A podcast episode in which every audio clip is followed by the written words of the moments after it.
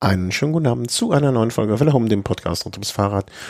Und ja, ähm, manche werden sich wundern, warum erst jetzt, aber erstmal, bevor ich das erkläre, ähm, möchte ich den daran am wenigsten schuld seienden Menschen äh, aus München begrüßen. Guten Tag, Thomas.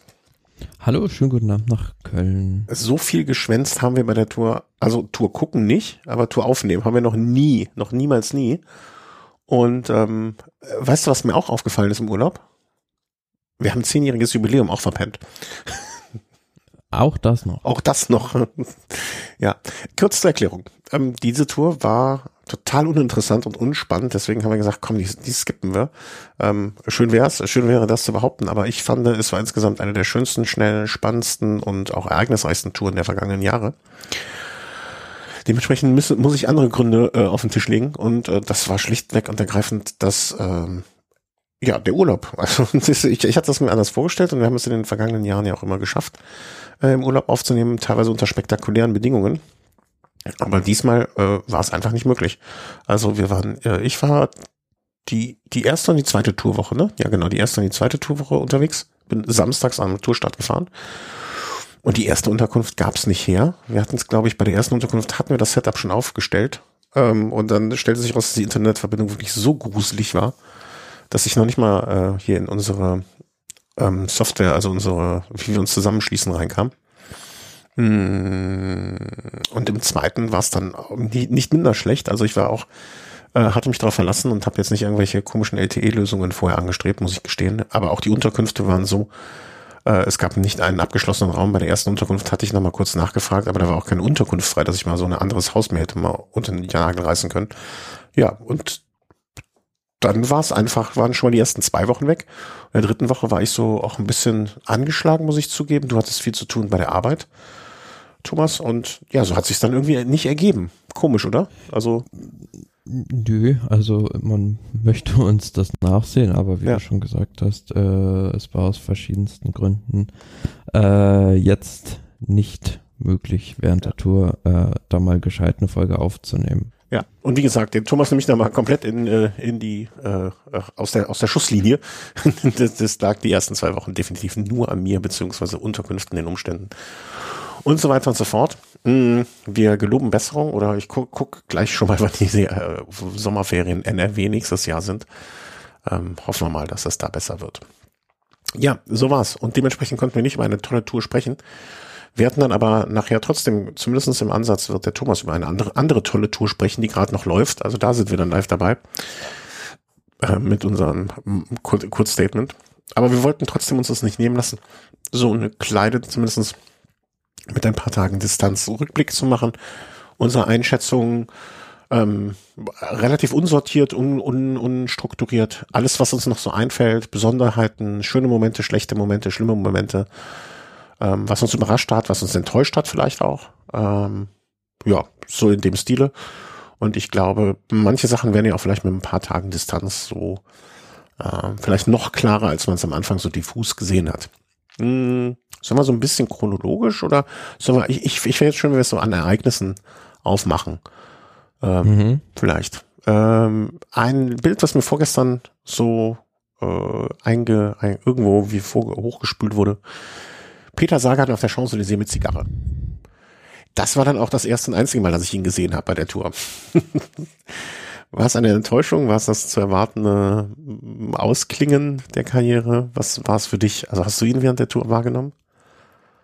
Äh, nee, tatsächlich habe ich neulich auch, ähm, ich glaube, bei einem niederländischen Portal einen interessanten Artikel gelesen, zehn Fahrer, von denen sie nicht wussten, dass sie bei der Tour de France dabei sind. Und erzählte auch tatsächlich Peter Sagan äh, dazu oder auch so ein Fahrer wie Rui Costa.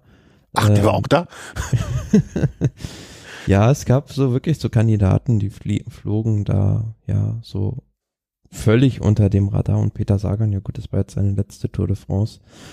Auf der anderen Seite, ähm, finde ich, kann man bei Peter Sagan im Rückblick jetzt, weil er jetzt dann seine äh, Straßenrad Sportkarriere zumindest mal beenden wird, äh, so ein kleines Resümee ziehen und ja, sich die Frage stellen, wo oder wie kam es dann eigentlich zu diesem Bruch mhm. äh, in seiner Karriere, dass da im Prinzip ja seit 2018 nicht mehr viel, sag ich mal, an großen Siegen passiert ist, wo er vorher im Prinzip, ja, der Dominator war. Ähm, Nach Belieben gewinnen konnte.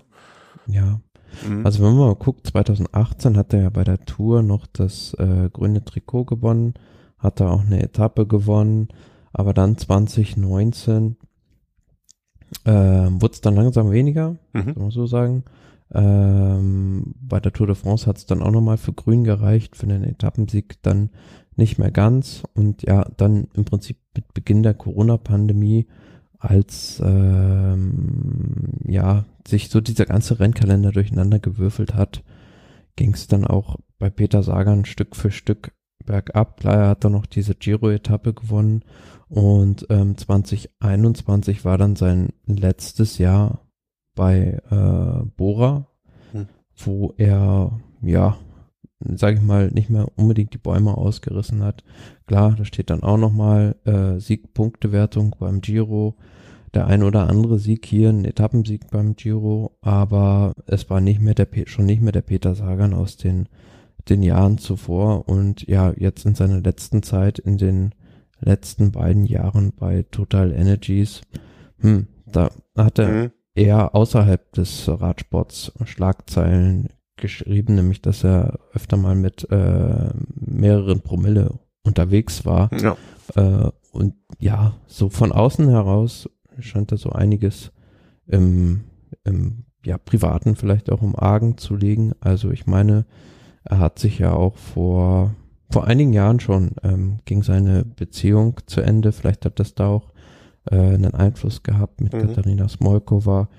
Äh, ja, aber es ist ein leiser Abschied auf jeden Fall mhm. gewesen bei, bei der Tür. Vielleicht, ich, ich habe das jetzt nochmal aufgerufen, ne? Ich meine, man muss auch mal sagen, er hat er hat, also wenn jetzt ähm, 2024 die Saison oder 23 die Saison, hat also 14, 15 Jahre Profizirkus hinter sich.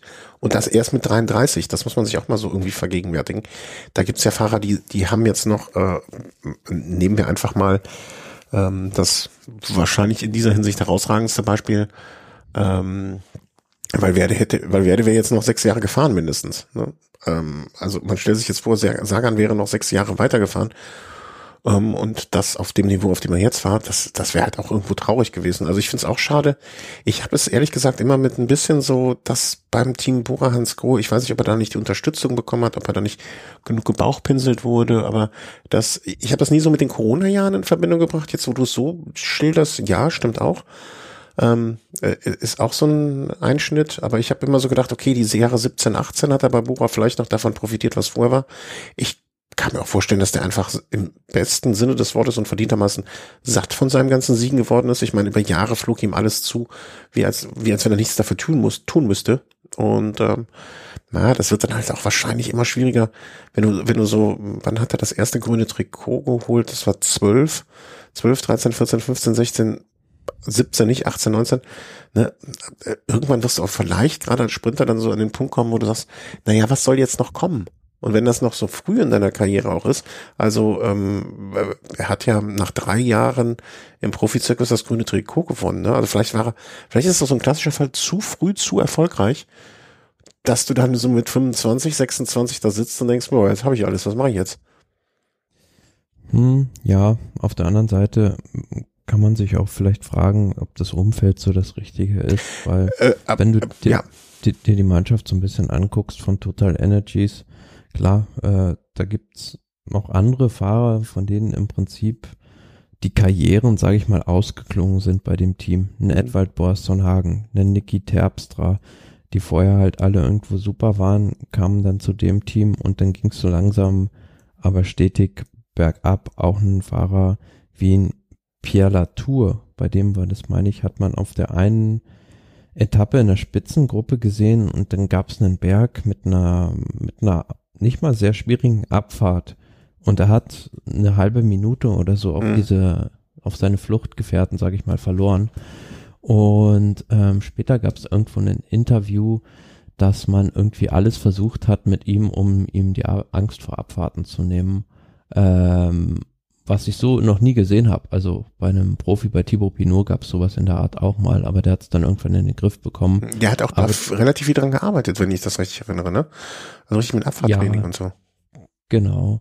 Aber bei Latour hat man das wohl auch mit einem Psychologen und all möglichen probiert, hat aber nicht geklappt. Aber was ich sagen will, das Team ist ja einfach nicht auf dem Niveau, also wie es wie es andere Mannschaften sind und daher kann das auch so ein bisschen damit reingespielt mhm. haben, aber viele Faktoren wahrscheinlich bei Peter Sagan, also wir wissen ja jetzt nicht, was da äh, mhm. genau geht uns, ja, geht uns ja auch nichts an, was er im Privaten da hatte, ne?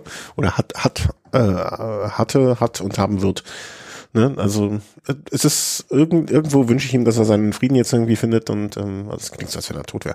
Ähm, dass er, dass er irgendwie so ähm, ein glückliches Rentnerdasein führen kann mit 33. Ich hoffe, also ich kann mir nicht, also Geld wird er hoffentlich äh, nicht so viel durchgebracht, also wird er noch genug haben und nicht alles durchgebracht haben, weil ich auch mir gut vorstellen kann, dass er auch da irgendwie auf dem Überholstreifen gefahren ist. Ähm, aber ja, er hat uns, er hat uns wirklich ein paar schöne Jahre geschenkt und ähm, wo man auch immer ihn gerne gesehen hat und was er getan hat. Naja, und jetzt fällt es so langsam aus. Ähm, wo wir so bei Leuten, die aufhören, sind. Vielleicht muss man dann, min oder mindestens zwei Namen, würde ich sagen, muss man an der Stelle dann auf jeden Fall noch erwähnen. Und zum einen ähm, der von dir gerade schon angesprochene Pinot, ähm, der für mich für eines der Bilder der Tour de France natürlich gesorgt hat, dass er, äh, als er am Samstag, am vorletzten Tag da am Berg gefeiert wurde, ähm, wie kein zweiter. Also wirklich fantastische, schöne Bilder, oder? Ja, besseres Timing hätte es gar nicht geben können, ja. dass er jetzt auf der sozusagen letzten richtigen Bergetappe vor seiner Haustür im Prinzip auch noch äh, da als erster durch die Zuschauermassen fährt, war für alle Zuschauer, Zuschauerinnen und auch für die Fans vor Ort natürlich äh, ein bewegender Moment, mhm. soll man so sagen. Und ja, dass es dann nicht gereicht hat nochmal für einen Etappensieg, ja.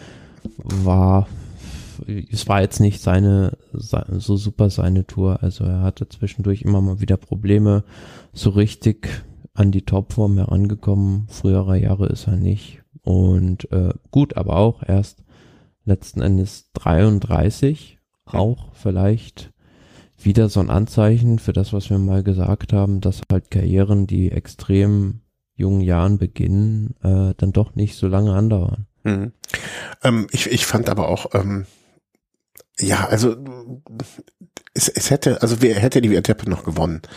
Das wäre natürlich jetzt so das, äh, das, das äh, Sahnehäub oder die Kirsche auf der Sahnehaube. Aber ich fand das so, ich fand das so schon einen gebührenden Abschied und einen Abschied, der ihm gut getan hat, der ihm gefallen hat und ähm, war für mich rund. Also das, das war jetzt nichts, wo ich sage, ey, klar hätten wir ihm alle noch den Sieg gegönnt, aber äh, das, vielleicht wäre das auch schon ein bisschen wieder too much gewesen. Also ne, er hat vor vielleicht so die letzten Jahre, ne, er hat auch angefangen, ich sehe es gerade, ne, 33, hat sogar noch ein Jahr früher angefangen, 2008 schon. Also 16 Jahre den Zirkus mitgemacht und das muss ja dann vielleicht auch mal irgendwann reichen. Ähm, die Bilder, die man da gesehen hat, wie die Leute da abgefeiert haben und so, ich hatte so insgesamt den Eindruck, korrigiere mich, wenn ich falsch liege, es hat sich ein bisschen beruhigt mit den Zuschauern. Liegt es, also es gab auch dieses Jahr wieder ein, zwei, drei Szenen, wo man sich gedacht hat, das musste jetzt nicht sein, aber im Vergleich zu manch anderem Jahr finde ich, ist es etwas besser geworden. Ähm, wir hatten noch ein, zwei Stürze. Ähm, täusche ich mich oder habe ich zu wenig gesehen? Ich würde es eher andersrum sagen. Okay. Also das Event an sich wird halt immer beliebter für Zuschauer, so dass immer mehr Zuschauer kommen und dadurch logischerweise auch bedingt ähm, auch öfter was passiert, beziehungsweise ähm, es passiert im Schnitt hochgerechnet auf die Zuschauer genauso viel, aber es ist dann halt öfter, weil mehr mhm. Zuschauer mhm. da sind. Verstehst du, wie ich meine? Äh, mhm. Es gab ja auch diese eine Szene, zum Beispiel, wenn du dich daran erinnerst, am Col de la Luz, wo dieses, äh, wo das Direktionsfahrzeug in dieses Motorrad reingefahren ja. ist und dann, weil die Zuschauer einfach so dicht standen und dann äh, Wingegor aufgehalten wurde das war für mich so, ja, mal wieder ein Negativpunkt, mhm. was das angeht. Ja, es gab ja auch einmal die Situation, wo Pogacar attackiert hat und dann aufgehalten wurde und nicht rauskommt. Ne? Insofern dachte ich mir, das okay, auch, ja. äh, wenigstens eins zu eins. Ähm, ja, ich, ich hatte das Gefühl, dass die Leute ein bisschen disziplinierter wurden, vielleicht auch disziplinierter, äh, wie soll man sagen, ähm, diszipliniert wurden durch die, durch die zum Beispiel Absperrungen, die es ja dann, ich erinnere mich zumindest an eine Situation, äh, wo es mehr war, dadurch, dass man vielleicht dann aber auch mal ähm, die letzten vier Kilometer, wie am Puy de Dôme, ähm, ähm, ja, Zuschauer freigehalten hat. Hm, da natürlich aus anderen Gründen. Ähm, ich fand auch noch eine Szene, äh, wo wir bei dem Thema sind. Ich weiß nicht mehr, welcher Fahrer das war, aber irgendein Fahrer, ich vermute, er kämpfte gerade nicht um den Etappensieg, der wirklich bei seinem Fanclub angehalten hat, ein Bier geäxt hat und weitergefahren ist. Ähm, das, das war Benoit Cosnefroy. Äh, wenn du das sagst, wird das mit an Sicherheit ganz der Wahrscheinlichkeit stimmen. Ähm, auch, auch eine, was heißt schöne Szene? Ja, doch eine schöne Szene, ähm, wenn so etwas friedlich miteinander klappt und so. Also ich, ich fand es ähm, in der Hinsicht schöne Momente, ähm, die da kreiert wurden. Ähm, auch noch aufhören, vielleicht, vielleicht auch nicht. Ich weiß nicht, wie der aktuelle Stand war. Mark Cavendish, äh, sein Sturz. Ähm, ich dachte, ach nö, das kann doch jetzt nicht sein. Ich hatte vorher, es gibt von meinem, beim alten Arbeitgeber noch so eine Tipprunde und ich habe jeden Tag bei jedem Sprint immer reingeschrieben, heute Cavendish, heute Cavendish, heute Cavendish. Naja, dann, und dann irgendwann hatte sich das auch erledigt. Ähm, äh, tragisch, äh, sehr, sehr schade, aber kannst nichts machen.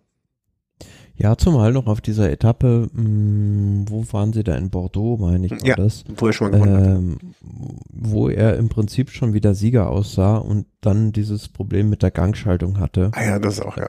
Wo ich mir gedacht habe, wäre das jetzt nicht gewesen, hätte er wahrscheinlich die Etappe gewonnen und dann kurz darauf ist er dann ausgeschieden. Es war schon, ja, wirklich sehr bitter. Ähm, aber ansonsten fand ich ihn eine positive Überraschung der Tour de France weil denke, viele hätten ihm das nicht mehr so zugetraut, da in den Sprints ganz vorne zu sein und er war doch immer sehr präsent und wie gesagt, auf der einen Etappe, glaube ich, ohne mechanisches Problem hätte er wahrscheinlich gewonnen.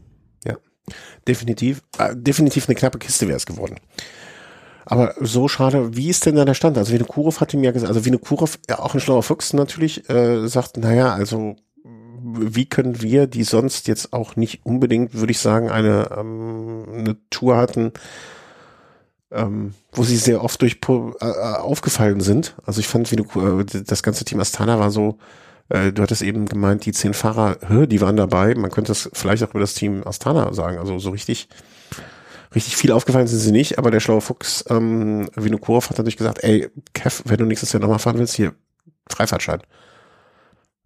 Ja, die Frage ist ja, ähm, wie soll das finanziert werden? Also Mark Cavendish ist da meines Wissens nach ähm, auch äh, ein Großteil seines Gehalts setzt sich aus anderen Sponsoren zusammen, die jetzt mal erstmal primär wenig mit dem Team Astana zu tun haben, sondern mhm. eher aus dem, sage ich mal, persönlichen Bereich von Mark Cavendish kommen.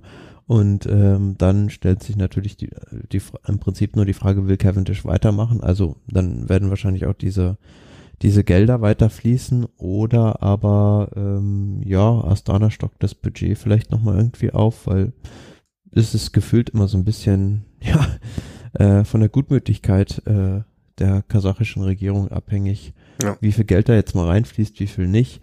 Aber ich erkenne bei der Mannschaft keine richtige Strategie, wo es dann da jetzt ja. die nächsten Jahre irgendwie hingehen soll. Also äh, Mark Cavendish in allen Ehren, aber ähm, das ist ja jetzt keine äh, zehnjährige Zukunftsperspektive, äh, ein Team um Mark Cavendish aufzubauen. Nein, mit Sicherheit nicht. Also das ähm, wird ja, das wird ein One-Time-Geschichte, ne? Der wird die Tour fahren, sonst wahrscheinlich kaum was. Und also ich meine, sie waren, sie waren letztes Jahr das schlechteste Team in der Volte mit Abstand. Ähm, in diesem Jahr habe ich jetzt das gerade nicht genau im Kopf, aber ich meine, gut, durch die Siege von Cavendish, zumindest ja beim Giro, sieht's da jetzt vielleicht nicht ganz so schlecht aus. Aber ähm, wenn man auch mal den Kader durchguckt der Mannschaft, mh, mm, ja, ist da schon, muss man sagen, viel Mittelmaß hm. dabei. Und das ist teilweise noch wohlwollend gesagt, beziehungsweise wenn ich mir halt andere Mannschaften angucke, dann sehe ich halt oft einen klaren Plan, eine klare Strategie, wo soll es hingehen, und das fehlt bei Astana total. Hm. Glaubst du es? Also jetzt so persönliches Bauchgefühl, ähm, werden wir ihn nochmal sehen? Ja, ich denke schon. Echt? Krass. Ich, ich glaube nicht. Frag mich nicht warum, hm. aber ich glaube nicht, dass der, dass das irgendwie nochmal, äh, also was heißt, was wird, das klingt jetzt so blöd, aber ähm, ich kann mir das irgendwie nicht vorstellen. Also ich, vielleicht auch kann ich mir nicht vorstellen, dass er nochmal ähm, so in Form, ich, ich glaube, es wird so sein, dass er ähm, äh, sich das vornimmt, dass er es machen will und ähm, dann aber im Vorfeld vor der Tour nächstes Jahr einsehen, einsieht, dass es nicht reicht und ähm, ja, dann war's das. Leider. Oder Gott sei Dank. Ich hätte es besser, ich hätte es schöner gefunden, wenn er sich mit oder ohne Sieg jetzt mit der Tour verabschiedet hätte. Eine Runde auf dem Champs-Élysées und dann wäre es das gewesen. Also das hätte ich mir gewünscht. So habe ich ein bisschen Angst oder die Sorge, dass das so, ja, dann so ein Never-Ending, Never-Ending Story vielleicht auch nicht, aber so nicht das gebührende Ende ist. Hm, Gibt es noch Fahrer, die wir jetzt so äh, benennen müssten, die aufhört? Hm, ich weiß nicht genau. Den großen. Also wir müssen jetzt nicht jeden, aber Nee, ich weiß nicht genau, wie da der Stand ist, aber gut, Rigoberto Uran hätte ich jetzt gesagt, war auch so ein Fahrer, mhm. den ich irgendwie nie bei der Tour de France in diesem Jahr in Erscheinung gesehen habe, aber ich sehe gerade, er hat jetzt noch ein Jahr dann Vertrag, ist auch schon 36, ähm, war, finde ich, nie so wirklich in Erscheinung bei der Tour, wie man sagen muss, die ganze Tour de France für die Mannschaft EF Education Easy Post, ja, ziemlich bitter gelaufen ist. Also oh, wir haben hier einen Kap bitter? Kapitän, okay. Kapitän ja, dann, ja. auf der ersten Etappe gleich verloren, Carapaz mit einem Sturz raus. Ja. Ähm, äh, mit Enric Mass zusammen, also die, die, das war ja, äh, die haben sich ja beide, ich weiß gar nicht mehr, wer das schuld war, so lange her, äh, oder von Schuld, also ich glaube, die hatten beide einfach Pech, ne, dass die ineinander gerasselt sind. Ja. Ja, und somit war im Prinzip die ganze Strategie über den Haufen geworfen. Dann hatten sie zwar mit Nils und Paulus eine Zeit lang ums Bergtrikot mitgekämpft, ja. Ähm, aber ich, ansonsten. Ich, ich fand das eigentlich, also ich, ich glaube, ich weiß nicht, ich habe keine Äußerungen von Ihnen hinterher gehört, aber waren Sie so komplett unzufrieden, wie du es jetzt als, was hast du gesagt, Desaster, desaströs?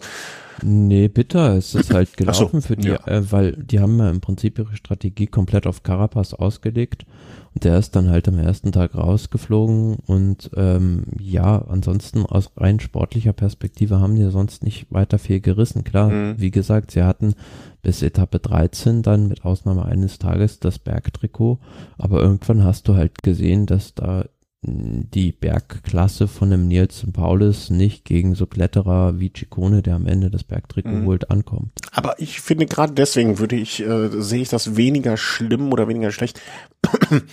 Würde ich eher so sehen, sie haben dann aus dem, was ihnen bleibt, das Beste gemacht. Und das finde ich dann, äh, das fand ich, und ich finde, man hat das rosa Trikot, das kann man ja jetzt auch in dem Zusammenhang so sagen, ähm, doch dann einigermaßen häufig gesehen. Und ich glaube, der, der Sponsor war, war jetzt nicht komplett unzufrieden im Vergleich jetzt zu anderen Teams, behaupte ich einfach mal. Insofern. Boah, weiß ja nicht, ob der Sponsor damit zufrieden war oder nicht. Ja, die sind ja noch eins, zwei, drei, vier, fünf, eins, zwei, drei, vier. Die sind nur noch zu fünf angekommen überhaupt. Ähm, Betjol hat man ja auch das ein oder andere Mal gesehen. Also ich, ich glaube, dass äh, klar, ne, besser hätte es immer laufen können und wenn dein Kapitän am Anfang rausfliegt, äh, ist immer scheiße. Stell sich mal vor, ähm, UAA hätte in der ersten, am ersten Tag ähm, Rock, ähm, Roglic sag ich schon, äh, hätte Roglic verloren, ähm, er hätte da am Anfang Pogacar verloren, ne? was dann los gewesen wäre. Ne? Dann, dann wäre es wahrscheinlich auch nicht so gegangen, wie es jetzt gegangen ist. Ähm, aber na, da muss ich dir ein bisschen hier, äh, we agree to disagree. Ich finde nicht, ich finde nicht, dass das war so schlecht. Aber du hast recht. Also Carapaz Verlust war natürlich ein großer und Enric Mass. Ich hatte ihn ja auf also wo hatte ich hingesetzt? Auf drei oder auf zwei? Mhm. Ich glaube auf drei, ne? Ja. Ähm, äh, du hast mir hinterher gesagt, naja, der fährt ja eh nur zur Vorbereitung auf die Vuelta. Insofern war es jetzt nicht ganz so schlimm.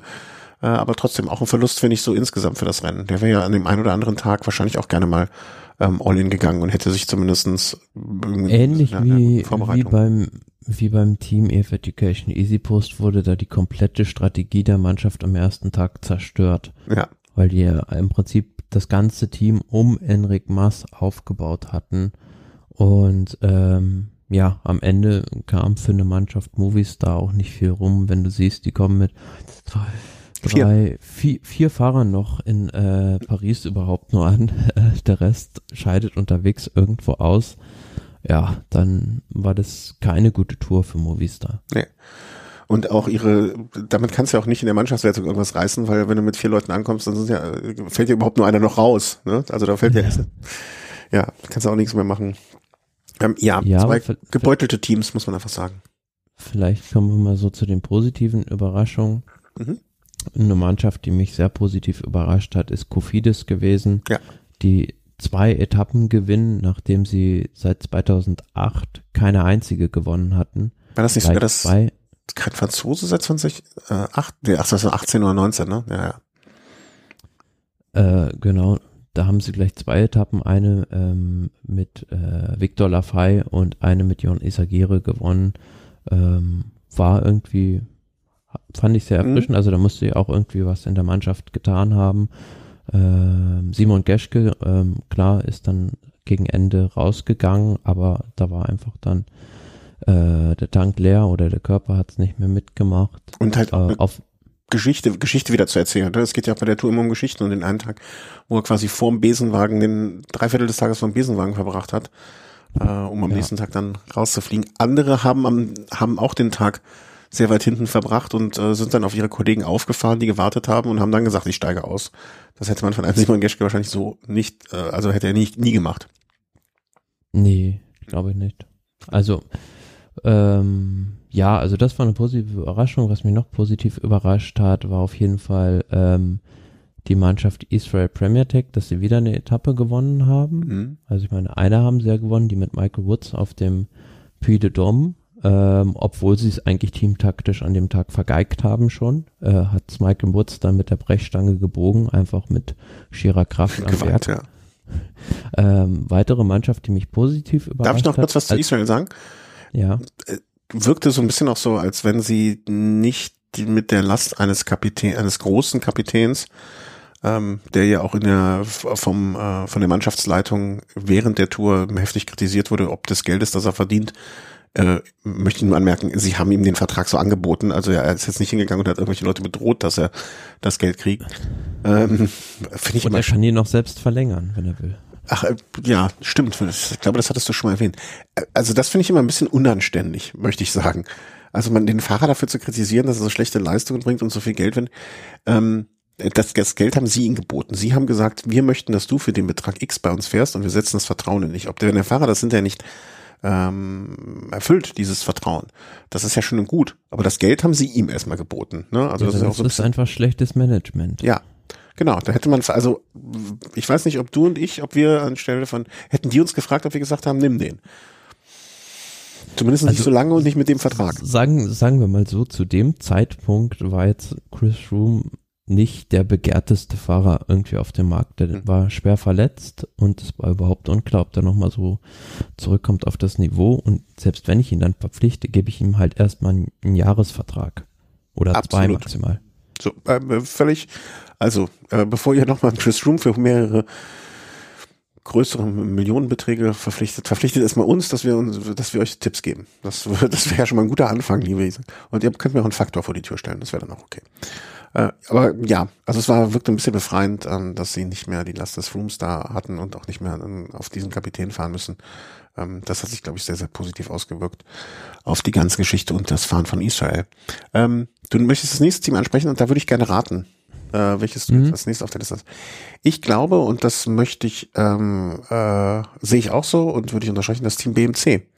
Hm, fand ich auch eine positive Überraschung. Also ich habe den BMC, den Namen, äh, wie, wie heißen sie denn eigentlich so richtig? Äh, ich habe immer unter BMC ab. AG Dessert. AG Dessert. Ähm, ich ich habe das AG Dessert Trikot sehr oft gesehen und das hat mir gefallen. Ja, also Felix Gall meintest gerade das Team da- offensichtlich nicht. Ja, auch eine positive Überraschung eigentlich, obwohl äh, Licht und Schatten bei der Mannschaft, sage ich mal so, Felix Gall natürlich da mit seinem Etappensieg auf der Königsetappe, das war ja also eines der Highlights der Tour, muss man schon sagen, Mhm. gerade aus, aus österreichischer Sicht, ähm, da diesen Etappensieg zu holen und er hat sich nach und nach gesteigert in dieser Tour. Also war vorher schon, hatten man den auf dem Schirm nach der Tour des Swiss, nachdem der da sehr, sehr stark gefahren ist.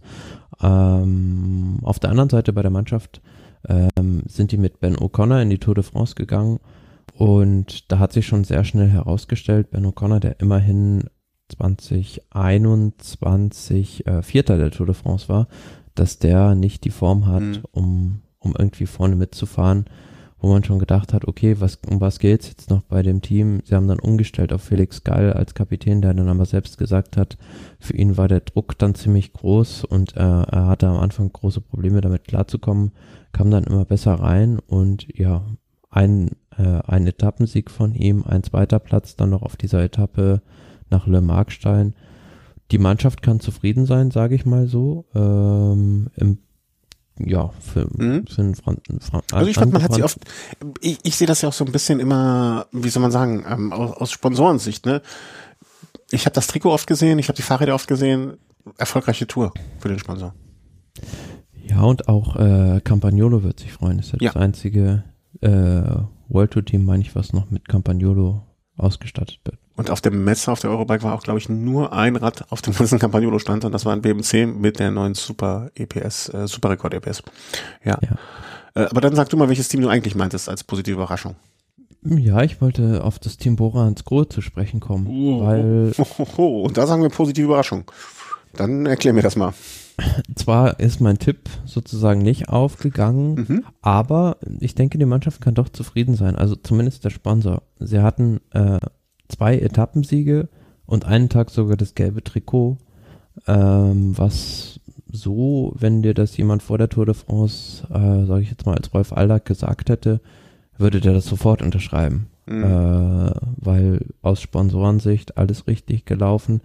Ähm, Gerade dieser Tag, als Hindley die Etappe gewinnt und äh, ins gelbe Trikot fährt, kam so ein bisschen unverhofft, aber natürlich äh, taktisch clever gemacht. Auf der anderen Seite muss man letzten Endes sagen, äh, hat er ja das Podium eingepeilt.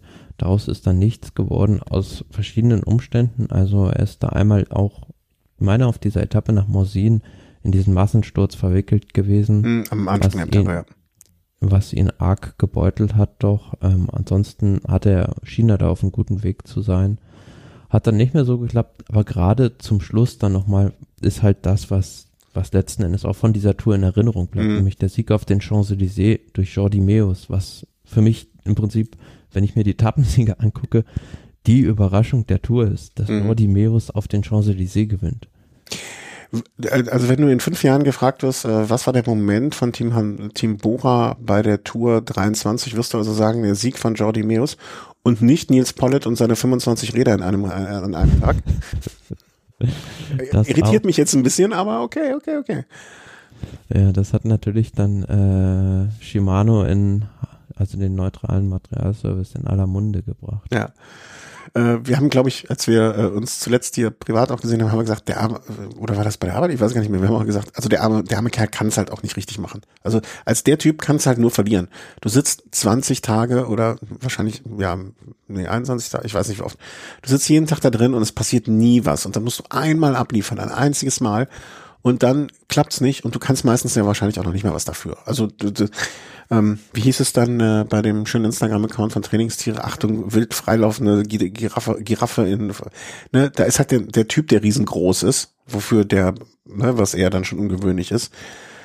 Dann gut, also ich weiß nicht, wie viele Leute mit Shimano-Pedalen unterwegs sind. Die allermeisten denke ich dann schon, aber warum die dann Speedplay-Pedale da drauf hatten, ist mir ein absolutes Rätsel. Also das, das kann halt nicht gut gehen, ne? was da die Umstände waren dagegen.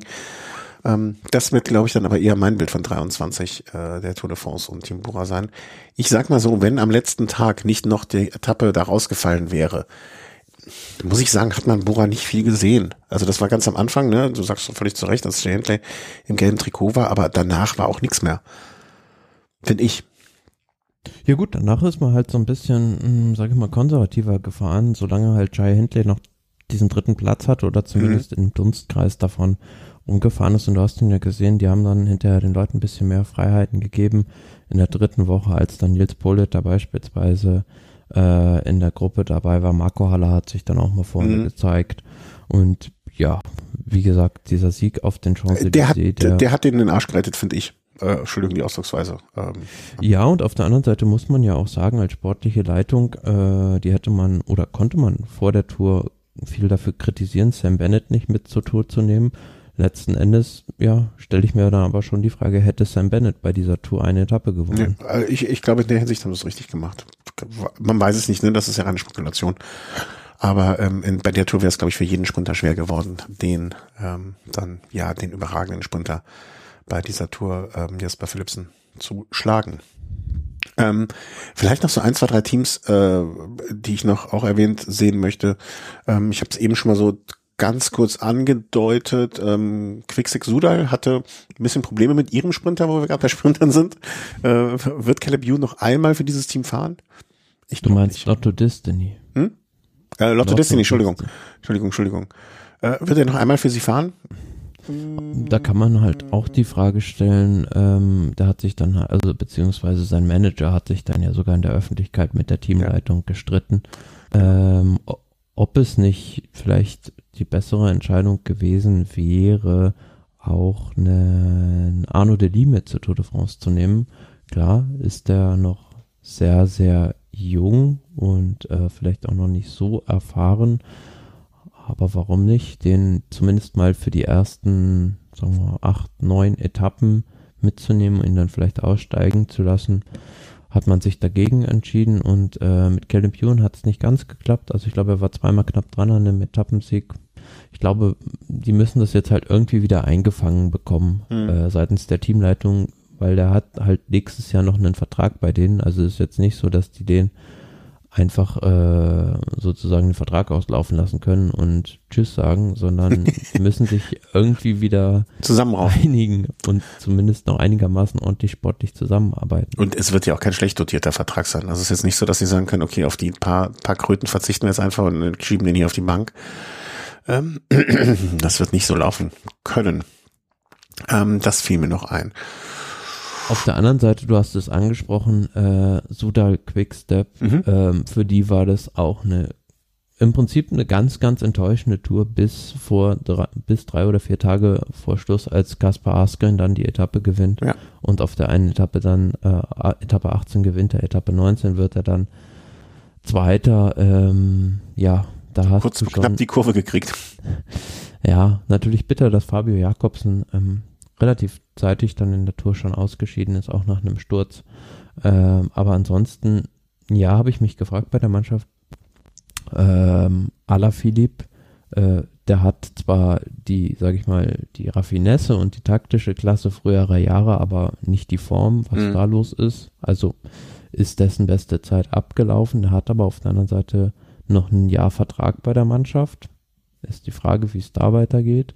Und andererseits würde ich halt sagen, du siehst halt schon, dass sich die Mannschaft gerade so ein bisschen transformiert in Richtung einer ja, Grand Tour Mannschaft, äh, die künftig im Prinzip voll auf Remco Evenepoel ausgerichtet ist. Das werden wir wahrscheinlich auch in diesem Herbst äh, schon mm, Ansätze davon sehen.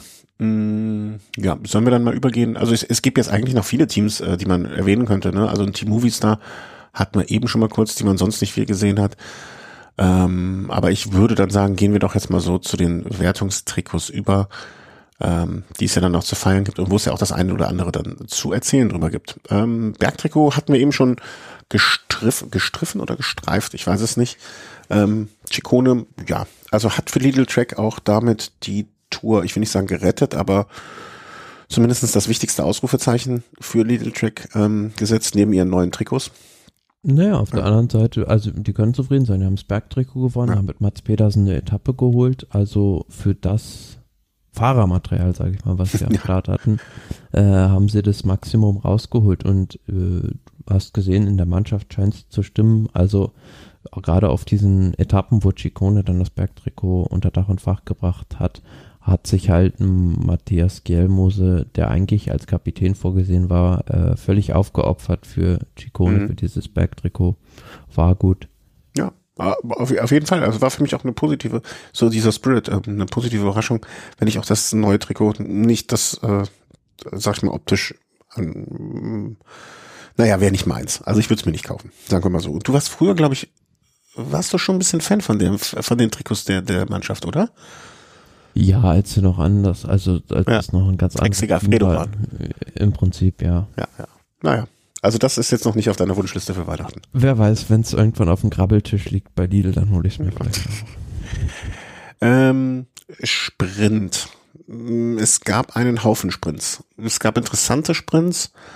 Ähm, ich fand, auch da kannst du mich gerne korrigieren, weniger Diskussionen als in den vergangenen Jahren. Ich hatte irgendwie so das Gefühl, dass in manchen Jahren deutlich mehr Diskussionen über gefahrene Linien und so weiter und so fort. Die ein oder andere Diskussion hatten wir auch, aber fand ich auch, gab schon mal mehr. Ähm, und mag aber auch daran liegen, dass es einen Sprinter gab, der so überragend war, ähm, dass man da auch oftmals nicht viel zu diskutieren hatte. Also Jasper Philipsen ähm, geführt, ähm, wie, wie kein, wurde wie kein Zweiter auf die Ziellinie gebracht ähm, und ja, hat dann immer vollendet.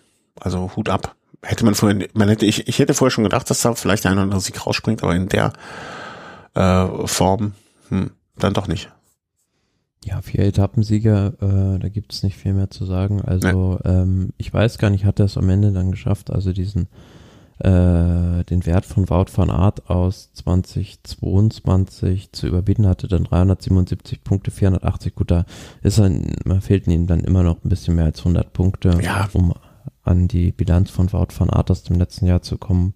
Aber souverän das grüne Trikot gewonnen, vier Etappensiege, ähm, was die Diskussion um irgendwelche Fahrlinien angeht, die gab es schon, wie du gesagt hast. Ja, stimmt. Hast. Jetzt gerade, am ersten zwei, drei Tage, ne? Ja, auch gerade Jasper Philipsen war da öfter Gegenstand der Diskussion. Ich kann mich an eine Etappe erinnern, wo äh, Astana beispielsweise einen Protest eingelegt mhm, hat gegen ja, Philipsen. Doch. Kam immer nichts bei raus. Ähm, Vielleicht, weil es nicht so spektakuläre Stürze gab. Also im, ich, ich finde das ja nicht gut. Aber weil die Anzahl der Stürze einfach geringer war im Vergleich zu den vergangenen Jahren auch. Und das ist deswegen nicht so durch, nicht ganz so hoch gekocht ist würde ich behaupten. Zieht sich halt auch irgendwie wieder so durch, dass halt immer erst irgendwelche Maßnahmen ergriffen werden, wenn dann was passiert. Also mhm. vielleicht kannst du dich noch an Philipp Macejuk erinnern. Das war der Fahrer, der im Frühjahr bei der Flandern-Rundfahrt im Prinzip wie so eine Bowlingkugel mhm. äh, durchs Feld geschossen ist. Mhm, und da mhm. wurde jetzt für einen, für einen Monat gesperrt, also jetzt von der von der UCI, was im Prinzip. Im Oktober ja, hätten sie es vielleicht noch besser machen können. genau. Was ein Witz ist. Mhm. Ja, ich finde es ja gut, wenn weniger passiert und ähm, ja, wie viel Anteil hatte ähm, ähm, Mathieu van der Poel an dem, also anders gefragt, wenn die die Rollen um, genau umgekehrt gesetzt hätten, ne? also wäre es genauso ausgegangen oder wir hätten es dann vielleicht nicht vier Siege, sondern drei mit Anfahrer äh, Jesper Philipsen und ähm, ja, dem äh, Kapitän dann äh, Mathieu van der Poel, also oder Sprintkapitän? Hm, äh, ich glaube, ohne, ohne Van der Poel wäre es vielleicht ein Sieg weniger gewesen oder zwei vielleicht auch, aber war vielleicht jetzt gar nicht so entscheidend, weil Jasper Philipsen einfach so gut war. Im Prinzip, klar, Van der Poel hat ihn da zweimal super in Position gefahren. Für ihn selbst hm, war es irgendwie, also so eine Tour de France, wo man Van der Poel wenig gesehen hat, außer in diesen Sprintvorbereitungen. Er war zwischendurch mal krank auf der einen Etappe die Isagire gewonnen hat. Äh, ich meine, das war die 13. kann das sein? Mhm. Ähm, nee, die 12. Da mhm. war er zwischendurch mal, also da hat man so den typischen Thunderpool gesehen, halt aber nicht mit denselben Beinen. Er ist rausgefahren aus der Spitzengruppe und dann denkst du im Prinzip, wenn Thunderpool da wegfährt, eine halbe Minute Vorsprung hat, das Ding ist gelaufen. Dann passiert aber das, dass er am Berg einfach, ja, eingeholt, eingeholt wird, von den Bergfahrern stehen gelassen wird, was in den letzten Jahren gar nicht passiert wäre. Mhm. Er ist Sieht man auch. viermal in Ausreißergruppen gewesen, ne, das muss man ja auch sagen. Mhm. Und ich fand schön, wie er manchmal, ich weiß nicht mehr, welche Etappe es war, aber wie er einmal mit Wout van Art unterwegs war. Da dachte ich so, auch wenn es jetzt kühl wäre und im Gelände, dann wäre wieder Crossen. ne, also wie die alten Kumpel, als wenn die alten Kumpels wieder unterwegs sind, haben wir Band wieder zusammengebracht. Andererseits, äh, das klingt jetzt zwar ein bisschen blasphemisch, äh, wenn man dann sagt, die Tour de France war für ihn vielleicht die Vorbereitung auf die WM. Finde ich, oh, Entschuldigung, ich habe hier einen Schalter gedrückt, äh, finde ich gar nicht blasphemisch. Also es, ich, ich finde es sogar eher gut ähm, oder beruhigend, dass man nicht mehr alles machen kann und alles auf dem höchsten Niveau, sondern und wenn er sagt, ey, ich möchte unbedingt die WM gewinnen und das äh, Pflaster liegt ihm ja da, behaupte ich jetzt einfach mal, ähm, finde ich das finde ich das völlig in Ordnung. Die Tour ist groß, die Tour ist das Größte, aber ich, ich finde es gut, wenn Fahrer auch noch was anderes neben der Tour sehen und wir nicht nur diese reinen äh, ähm, ähm, ähm Tour über alles Profis haben. Und, und wenn er dann das auch noch macht und sich dabei in den Dienst eines anderen stellt, seines Mannschaftskollegen, was ja auch für die Mannschaft stimmungsmäßig und so weiter nur gut sein kann, hey, go for it. Finde ich, finde ich eine, finde ich eine gute Sache. Und äh, wie oft ist er schon Weltmeister geworden? Ach nee, das ist Cross-Weltmeister. Fünfmal war er Cross-Weltmeister. Aber wir sprechen nämlich Straßen-WM, ne? Also, dass wir uns jetzt hier richtig verstehen. Äh, und die Mountainbike-WM. Ja. Und, und auch noch die Bierpong-WM in Belgien, die Saison 23, 24, die auch noch mit Remke Evenepoel ausbongen will. Ja. Ähm, ja, also, aber insgesamt, äh, ganz klare Kiste, da muss man sich nichts vormachen, äh, die, die Sprintwertung war da eindeutig. Ähm, ja, da kommen wir schon zum gelben Trikot irgendwie. Ähm, Nachwuchswertung war ah, auch Nachwuchs eindeutig. Ja. Äh, und die Mannschaftswertung auch. Ja, also ich, ich glaube, ähm, ich habe mal nachgeguckt aus anderen Gründen. Äh, damit ist Tadej Pogacar der erfolgreichste Jungprofi im Sinne von äh, viermal das weiße Trikot geholt. Ähm, weißt du, wer Zweiter ist auswendig? Ja, wahrscheinlich schon. Äh, Jan Ulrich? Ja, natürlich. Äh, danke. Ähm, ja, also der erfolgreichste Jungprofis, der viermal ähm, das weiße Trikot geholt hat und dabei zweimal gewonnen und zweimal Zweiter in der Gesamtwertung. Also ich glaube, in so jungen Jahren mit 24 war noch niemand so, ich will nicht sagen überragend, aber so weit, so weit vorne. Ähm, insofern, äh, ja, Hut ab vor dem weißen Trikot, Mannschaftstrikot, äh, Mannschaftstrikot sage ich schon, Mannschaftswertung äh, Team Jumbo Wismar auch 13 Minuten. Also das sind Zeiten wie Movistar bei der Vuelta in, zu ihren besten Jahren. Ja, und dann manch, äh, das gelbe Trikot. Ähm, wie hast, wie soll ich anfangen? Ähm, das Trikot ist ja dann doch durch das, durch die eine oder andere Hand gegangen, wie man so schön so, sagt man das so? Durch die Hände gegangen, ja, oder hat auf verschiedenen Schultern gelegen, gesessen, ge, ge, war es. Mm, ab wann gab es für dich oder nein, ich, ich behaupte naja, es gab im Prinzip ja nur drei Besitzer dieses gelben Trikots. Äh, Yates? Hindley und Wingegor. Stimmt, das kam ja auch schon wieder auf mehr vor. Ja, stimmt. Yates, die Yates-Brüder, die für das Gift des, äh, das Gift der Tour de France gesorgt haben, ne? Wie, wie sie beide äh, gleich im gleichen Rhythmus wackelnd den Berg hochfahren. Fand ich auch eine schöne Überraschung, die beiden. Fällt mir jetzt gerade nur, wo wir darüber sprechen, als erster gelber Trikotträger ein. Das hätte man sich nicht besser ausmalen können ja. für den ersten Tag. Ja, wie die beiden angegriffen haben. Also sehr schön. Ähm, äh, Geschichten, wie sie nur die Tour schreiben kann und ähm, ja, wie der eine Bruder dem anderen. Also ich glaube, selten hat sich ein Zweiter so sehr gleichzeitig geärgert und gefreut, wie in diesem Fall. Ähm, ähm, ja. Ähm, wie, wann, wo? wann war der Zeit? War für uns beide der Zeitpunkt, also für mich war es das Zeitfahren, natürlich eindeutig. Ab dann war ich dann doch schon sehr, sehr, sehr, sehr stark überzeugt davon, dass da nichts mehr gedreht werden wird. Gab es vorher schon Momente, wo du gesagt hast, das wird nichts mit Pogacar?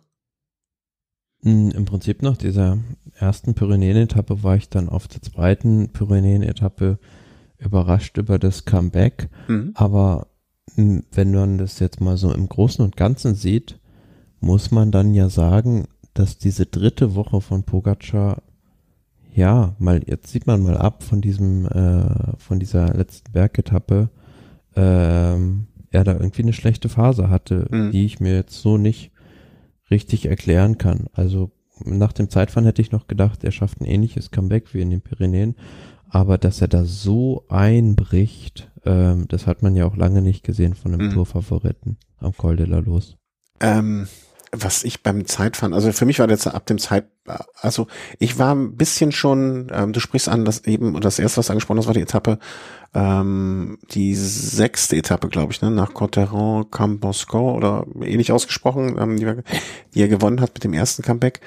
Ähm, ich, ich fand bis zum Zeitfahren waren sie beide so dermaßen nah beieinander, so auf einem Niveau, so dass, dass ich mir nie hundertprozentig sicher war, auf den einen wetten zu können oder auf den anderen. Ich hatte immer so ein bisschen ähm, ähm, das Team Jumbo vorne gesehen, aufgrund des meiner Meinung nach etwas stärkeren Teams. Ne? Also da, da hatte ja je, also zumindestens Van Art hat ja auch zwei Leben. Also der ist ja mal stehen geblieben und dann wieder losgefahren, um dann nochmal Arbeit zu verrichten. Auch einer der Momente der Tour für mich. Also sowas habe ich noch nie, oder kann mich nicht erinnern. Hast du sowas schon mal gesehen, dass jemand so fertig aussah und dann auf einmal wieder da war wie Karl aus der Kiste? Überrascht mich jetzt nicht bei dem Fahrer. Äh, nee, der überrascht, bei dem überrascht mich das nicht. Oder wenn du mich gefragt hättest, wer, wer, wer ist zu sowas in der Lage. Aber nichtsdestotrotz, der sah ja wirklich fertig aus und kam dann auf einmal wieder dahin. Hm. Ähm, aber beim Zeitfahren, also das war für mich so der absolute Wendepunkt der ganzen, was heißt Wendepunkt, aber ab da, ähm, das war so der Abzweig, wo ich gesagt habe, okay, in diese Richtung kann es nur gehen. Ähm, was mich immer noch äh, erschüttert, ist nicht der Abstand von ähm, Vinegard auf Pogacar, ähm, sondern dass der Erste auf den Dritten diesen Abstand macht. Also das bin ich immer noch ähm, äh, ich, ich weiß gar nicht, ne? Das waren, also auf ein Van Art, der ja kein schlechter Zeitfahrer ist, zwei Minuten 50 rauszufahren, auch wenn es in der letzten oder Anfang der letzten Tourwoche ist, ähm, das fand ich, das finde ich immer noch ähm, unvorstellbar.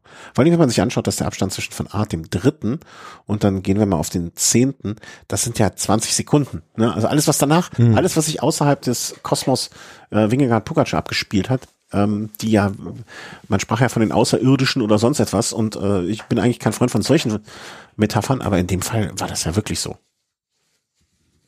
Ja, die fuhren in einer anderen Liga. Ja, das, das ist, also selten habe ich dafür plädiert, dass man doch mal nach dem Motor guckt, aber in dem Fall war das, war das für mich fast die Naheliegste. Also es war ein Zeitfahren äh, im Ergebnis ja, wie ich so schon lange nicht mehr gesehen habe oder nicht mehr. Vor allem bei der Distanz, also es war jetzt kein langes Zeitfahren. Ähm, ja, aber schwierig, sich da auf irgendwie einen Reim zu bilden. Äh, generell muss man natürlich sagen, am Ende die Abstände in der Gesamtwertung sieht man auch so selten, dass der 15. fast eine Stunde Rückstand hat. Ja, stimmt. äh, und am Ende, ich weiß gar nicht, ob es in den letzten Jahren mal so einen großen Abstand gab, dass der zweite über sieben Minuten Rückstand hat auf den ersten. Mhm. Äh, in anderen Jahren hätte man auch sofort gesagt, bei diesem Einbruch von Pogacar, äh, gut, der fliegt jetzt auf Rang, bis auf Rang 15 in der Gesamtwertung irgendwo zurück, mhm. aber ist dann doch, obwohl er, glaube ich, vier oder fünf Minuten an dem Tag verloren hat, äh, immer noch Zweiter gewesen, was um, dann sehr erstaunlich war. Ja, ich, ich hatte ja auch kurz die These aufgestellt. Also ich dachte auch wirklich, dass der nach diesem schlechten Tag, dass er dann durch ist, nach dem Zeitfahren, dass er ähm, ich, ich habe noch behauptet, oder ich habe kurz darauf spekuliert, ähm, ob er überhaupt noch aufs Podium kommt. Ich dachte, der wird jetzt so ein bisschen durchgereicht auch. Ähm, er hatte noch ein bisschen auf Ineos, war für ein Team, haben wir noch gar nicht drüber gesprochen, Ineos auch so ein Team äh, mit vielen äh, Fragezeichen. Ähm, eigentlich po positiv aufgefallen des Öfteren während der Tour. Und ich dachte, die haben wirklich äh, mit Rodriguez so einen Fahrer, den sie in der letzten Woche auf einmal aufbauen und nach oben ziehen. Also der, der junge Spanier einfach mal gucken, was damit passiert und was sie aus ihm da rauszaubern können. Ähm, schade, dass er dann, ich glaube, es war auf der vorletzten oder vorvorletzten Etappe, dass er gestürzt war, ne? Hm. Also das, da, da dachte ich noch mal, mal gucken, ähm, ja. was da kommt. Ja gut, am Ende haben sie zwei Etappen gewonnen, immerhin. Äh, hm. Mit Kwiatkowski vielleicht, dem hätten es jetzt nicht mehr alle zugetraut. Und Carlos Rodriguez den einen Tag und Platz fünf in der Gesamtwertung. Das war zumindest noch einigermaßen knapp, sage ich mal, dieses äh, Rennen ums, ums Podium. Das hätte auch anders ausgehen können. Äh, wir der haben ein bisschen gerä gerätselt, ja, was war, was ist jetzt mit der, mit der Mannschaft los? Äh, wen schicken die fürs Gesamtklassement ins Rennen? Und ja gut, bei Egan Bernal muss man sagen, ähm, man hat ihn, sag ich mal, wenig gesehen, aber am Ende der Tour hat er ja auch gesagt, für ihn ist der größte Sieg jetzt diese mal wieder eine dreiwöchige Rundfahrt durchgefahren zu haben und alles andere kommt im Prinzip von selbst. Also darauf mhm. kann man jetzt erstmal aufbauen. Äh, mhm. Ist am Ende 36. in der Gesamt. Und das will nichts heißen, weil ähm, ja. ob der jetzt 36. wird oder 88. Das äh, er baut auf. Ähm, was ich ein bisschen komisch fand oder wenig, äh, wer mich irritiert hat ein bisschen oder verwundert hat, Pitcock ist manchmal nicht so hatte ich mir an manchen Szenen mehr oder an manchen Tagen irgendwie ein bisschen mehr von versprochen, wo man jetzt dachte, okay, der fährt jetzt vielleicht nochmal vorne an die Gruppe ran. Ähm, vor allen Dingen in diesen Etappen, was war es, zwei, zweimal war er als Ausreißer mit da vorne, wo ich dann dachte, okay, wenn der jetzt über den Berg mit rüberkommt und vorne als erster runter, dann ist er weg. Ähm, fand ich eine komische Tour. Also ja, war bis zur Hälfte der Etappen so in der Gesamtwertung sehr gut dabei. Und ähm, man hat dann gemerkt, dass ihm da so ein bisschen die Vorbereitung auch gefehlt hat, äh, eine richtige Vorbereitung, weil er ist ja im Prinzip noch, ich meine, es war im Mai irgendwann irgendwelche Mountainbike-Wettkämpfe irgendwo noch gefahren, mhm. im Hinblick auch auf Olympia 2024 und jetzt die WM, also hatte nichts klassische Höhentrainingslager oder die Höhentrainingsvorbereitung äh, wie der Rest der Favoriten. Von daher war es dann verständlich, dass er hinten raus bisschen dem Tribut zahlen musste, aber ich finde, perspektivisch kann er jetzt so die Lehre für sich rausziehen. Das kann schon was werden, wenn er mal ernsthaft so eine Grand Tour auf Klassement fahren will. Ist das das richtige Team dafür? Äh, wenn nicht das Team, welches sonst? Weiß ich nicht. Ähm, Jumbo zum Beispiel, die könnten. Ja, was ja. soll er da? Da ist er ja nee, nee, äh, sozusagen, er wird dann nie bei der Tour die, ja, die Tour ja, nein, Kapitän nein. fahren können. Ähm, ähm, ja, ich, ich, ich weiß es nicht, ob ob es bei der beim Team Ineos nicht einfach zu viele, also ich meine, da ist er verpflichtet jetzt bis weiß der Geier wann irgendwann, ne? Also ich habe mal irgendwo 27. Ja, ich. das habe ich, äh, ich ich wusste nur noch sehr lange. Ähm, ich, ich ich frage mich, ob ob die das auch schon so, also ob die das Wissen die das, dass sie da so ein Gesamtklassement? Ja, müssen sie wissen. Aber da gibt es halt immer so viele, die auf Kapitän, ne? Also ein Rodriguez hat sich ja jetzt auch angeboten, ein Bernal naja, kommt. Der, hm, ich ich weiß es nicht. Seite, äh, ein Carlos Rodriguez wird die Mannschaft ja wahrscheinlich verlassen. Ah, okay, das wusste ich nicht. Äh, gerüchteweise zu Movistar gehen. Ach, das, das wiederum, also hätte ich mich jetzt gefragt, wo geht er hin? Ja, dann ist das jetzt wiederum nicht überraschend, wenn er wohin geht, ja.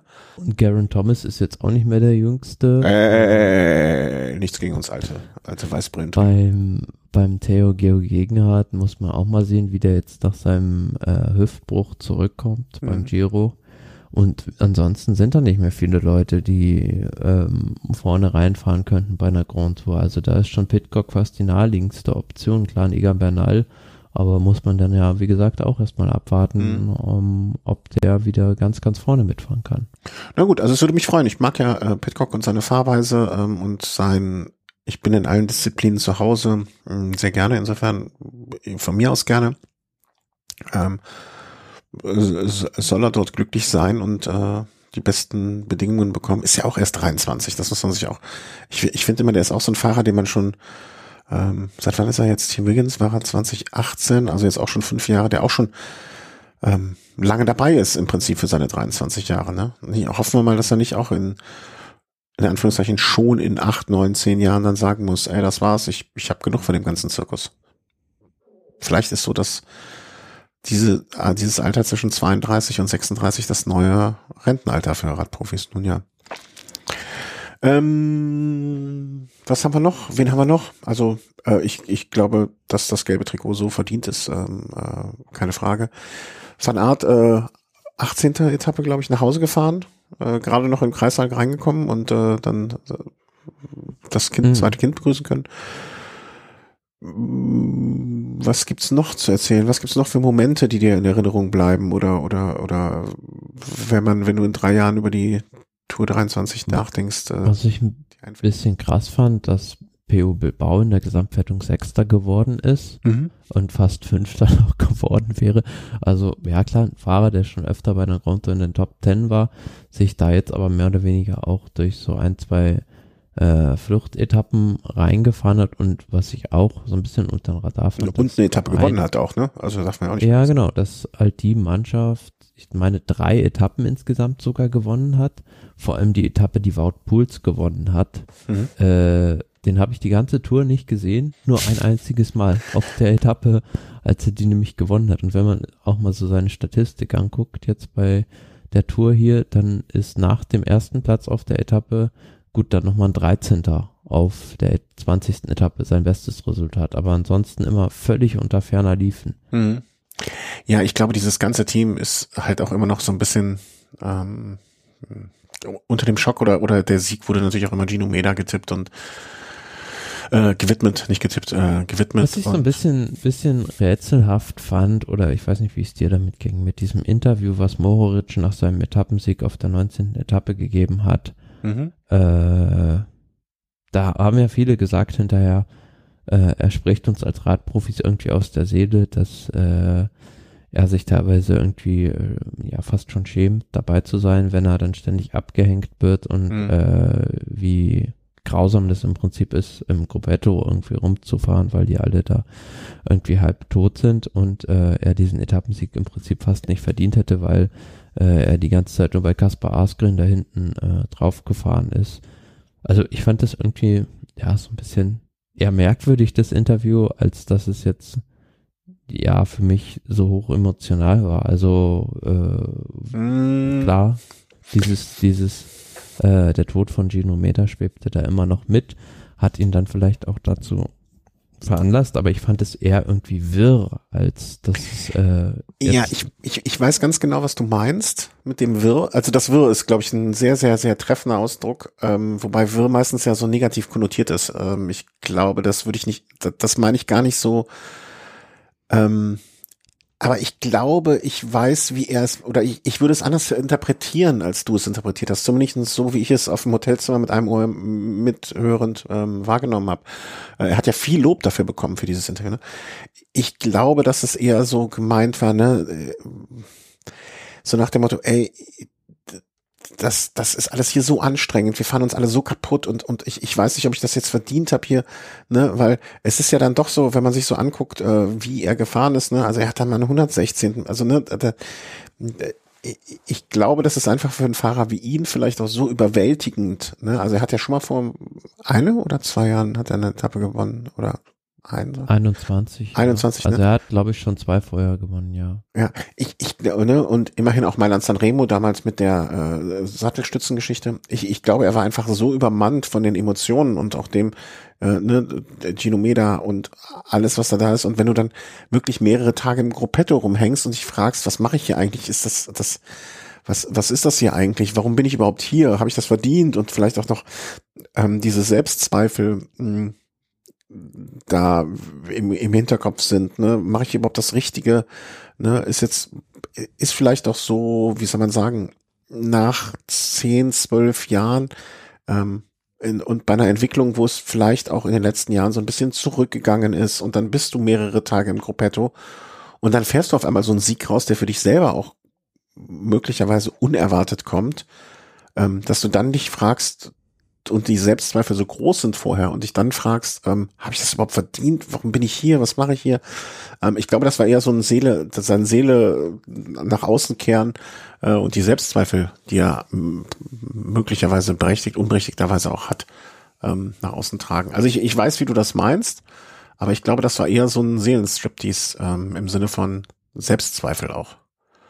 Also weißt du, ne, wenn, wenn du den, wenn du, das war jetzt Etappe mhm. Nummer 19, wenn du 18 Etappen nicht, also ne, er ist einmal, glaube ich, beim Pyrodom ist er Dritter geworden, aber ansonsten, wenn du von dir, von den 18 Etappen 17 Mal jeden Tag auf die Fresse bekommst und jeden Tag nicht, ne, und jeden Tag irgendwie ins Ziel kommst und fertig mit der Welt bist und nichts Verwertbares in der Hand hast, naja, auf der anderen Seite frage ich mich dann schon, also die Mannschaft hatte ja schon vorher zwei Etappen gewonnen, bevor er da seinen Etappensieg geholt hat, hm. dass das, also für mich war das irgendwie so ein bisschen, äh, hatte das überhaupt gar keinen roten Faden dieses Interview, sondern war einfach so. Ja, weil ich glaube, ich, ich habe halt irgendwann, ich habe ich hab einen Ausdruck gelernt in der in der Schulzeit, äh, zur Schulzeit noch. Ich weiß gar nicht, ob der äh, der richtig ist. Äh, in, im, im Englischen ähm, Stream of Consciousness, einfach nur so ein Gedankengang, ähm, so, so, so, so wie so ein Bach, der sich dahin fließt an Gedanken. Vielleicht unstrukturiert, ja genau. Aber ich glaube, der war einfach, äh, der war einfach so durch mit den Nerven. Ähm, vielleicht auch aufgrund von Selbstzweifel und allem, was in den letzten Wochen äh, rund um das Team passiert ist.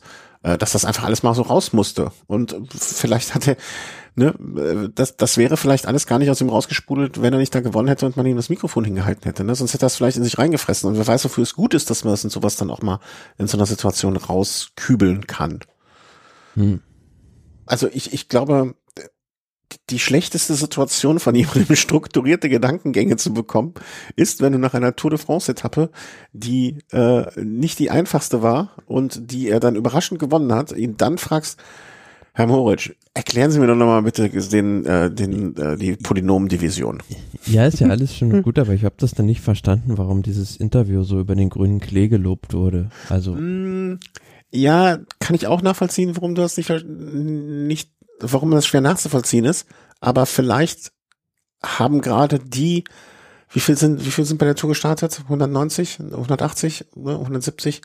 Ich glaube, von den 170 geht es vielleicht 100 Leuten genauso wie ihm, die jeden Tag hinten irgendwo rumgucken und die dann vielleicht nicht mal vorne den einen Tag die Etappe sind und von Selbstzweifel dann vielleicht geplagt sind und die alle hundert haben gesagt, ey, das, was der da gerade aussprechen konnte aufgrund seines Sieges, das denke ich mir jeden Tag. Ja, das ist mir schon klar, sondern eher. Ja, natürlich ist ja das klar. Bei, bei den, äh, wie soll ich sagen, ähm, generell, also der Tenor war dann ja schon so, dass das äh, ein extrem besonderes Interview war. Also Mhm, okay. ähm, habe ich jetzt nicht so ganz so ganz verstanden, aber kann kann sich jeder selbst sein sein Ja, ja, ja, total. Also das ist ja, also jeder interpretiert, also ich, ich glaube, jedes Interview, was man hört, sieht oder liest, ist ja auch immer so ein Teil, ähm, die Interpretation dessen ist ja auch immer ein Teil des eigenen Empfindens von so Sachen und ich kann das schon nachvollziehen. Äh, vor allem, ich meine, er hat ja jetzt, ich habe mir jetzt mal aufgerufen, ne, 48 Renntage ist jetzt nicht super viel, aber auch nicht gerade wenig, behaupte ich mal. Ne, und hat dann einfach auch gut an, ja, so mittelmäßig die Saison angefangen, dann bei den Klassikern so oft Top 10 und so weiter und so fort. Ne, aber ich, ich kann den Gedanken, so wie er dargelegt wurde, äh, ganz gut nachvollziehen. Und ich glaube, das war wirklich einfach so ein, mal ein Ausschütten von Gefühlen und vielleicht ist er auch einfach so ein emotionaler und Mensch, der das dann so auf den Tisch legen kann. Das kann ja auch nicht jeder. Also ich kann mir nicht vor, ne, so, von so einem Cavendish hätte ich mir so ein Interview, kann ich mir auch gut vorstellen. Während wahrscheinlich ein Sagan einfach seine Zigarren genommen hätte und hätte gesagt, oh, aber gewonnen. Und das alles andere weggedrängt hätte, ne? Und ähm, vielleicht ist, ich weiß noch nicht, ich halte das, den Umgang von Moritz da vielleicht für den so, so, wie soll man sagen, für die geistige Gesundheit besseren vielleicht. Hm. Aber Ja, aber mm, kann, kann, kann verstehen, wie du das, dass, dass das jetzt, äh, dass das vielleicht auch so ein bisschen, ähm, dass das Lob für dieses Interview oder dieses äh, Hochheben des Interviews auch, äh, ja, irritierend sein kann. Letzter Ja. Punkt, den ich noch Letzter habe, Punkt, hast du noch? vielleicht äh, so ein bisschen der Blick auf die Deutschen. Äh, da fand ich, also gab es zwei positive Überraschungen. Das eine natürlich Georg Zimmermann, Ja. der oft in Ausreißergruppen unterwegs war, schon am ersten Tag im Prinzip da ganz dicht am Bergtrikot dran war und dann auch, äh, glaube zweimal war es sehr dicht an einem Etappensieg. Und das zweite ist äh, Phil Bauhaus, der in den Sprints bis zu seinem Ausstieg dann natürlich ähm, auch extrem überrascht hat, weil es hat ihm kaum einer zugetraut, dass er da zweimal Dritter, einmal Zweiter wird. Ähm, das war die zweite positive Überraschung. Ich hätte noch, ich Ja. würde gerne noch eine deutsche, für mich einer der unauffälligsten Fahrern, aber ich glaube auch einer der unterschätztesten im Sinne von wie wichtig ist, Nikias Arndt bei Bahrain. Ähm, fand, ist mir mehrfach irgendwie so nach dem Motto, dass man das Gefühl hatte, der, dieser Captain de la Route Rolle, die er einnimmt oder so, ähm, hätte ich ihm vor Jahren noch nicht zugetraut, dass er das so gut macht. Hm? Mit Nicht? Sicherheit. Also äh, ist, äh, ja, er hatte jetzt eine komplett andere Rolle, als er in manch anderen Jahren Ja. hatte, vielleicht bei der Tour de France. Also hatte jetzt nicht in dem Sinne die Freiheiten wie sonst manchmal, sondern wie du schon sagst, er war eher der Chef auf Organisator. der Straße, Ja. also der das Ganze so ein bisschen organisiert hat. Ähm, und teamintern wird man da sicherlich voll zufrieden gewesen sein mit ihm. Ja, und ich finde, dass er die Rolle sehr gut annimmt und äh, da, daraus was, wa- was macht sozusagen. Degenkolb, ähm, auch noch als deutscher Fahrer, hat er, Wollte ich gerade ansprechen, Okay, ja, ja. Also den habe ich überhaupt gar irgendwie nie bei der Tour gesehen. ja, Äh, auch, am Anfang hat er sich entschuldigt. Ja, stimmt. Das eine Mal gab es diese Szene auf der einen Etappe, wo der Sprintzug von DSM äh, am Kreisel falsch abgebogen ist Ja. und äh, äh, das hat dann John Degenkolb auf seine Kappe genommen irgendwie. Aber wenn man sich auch mal seine Ergebnisse hier anguckt, klar, er war da jetzt auch eher in der Rolle ähnlich wie Nikias Arndt, äh, Kapitän de la Route. Äh, ja, war das Beste jetzt ein 68. Platz, war vielleicht auch nicht sein primäres Ziel, gute Etappenresultate einzufahren.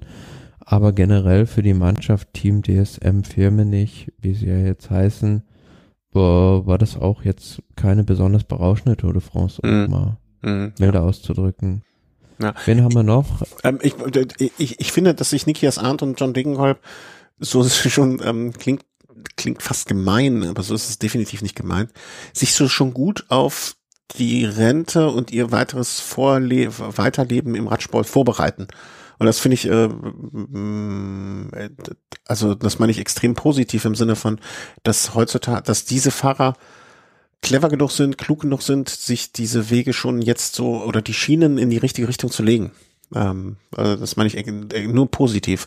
Also ich würde mich sehr wundern, wenn das nicht irgendwie in den nächsten drei, vier Jahren dann in so Rollen in Teams münden würde. Ähm, und mhm. da hm. sind sie auch, finde ich zumindestens ähm, vielleicht besser geeignet als manch anderer, der da heutzutage äh, so einen Job macht. Gebe ich dir recht, ja. Also. Wen haben wir noch? Also Simon Geschke haben wir ja schon besprochen. Buchmann? Äh, Emanuel Buchmann fand ich eine positive Überraschung. Ja.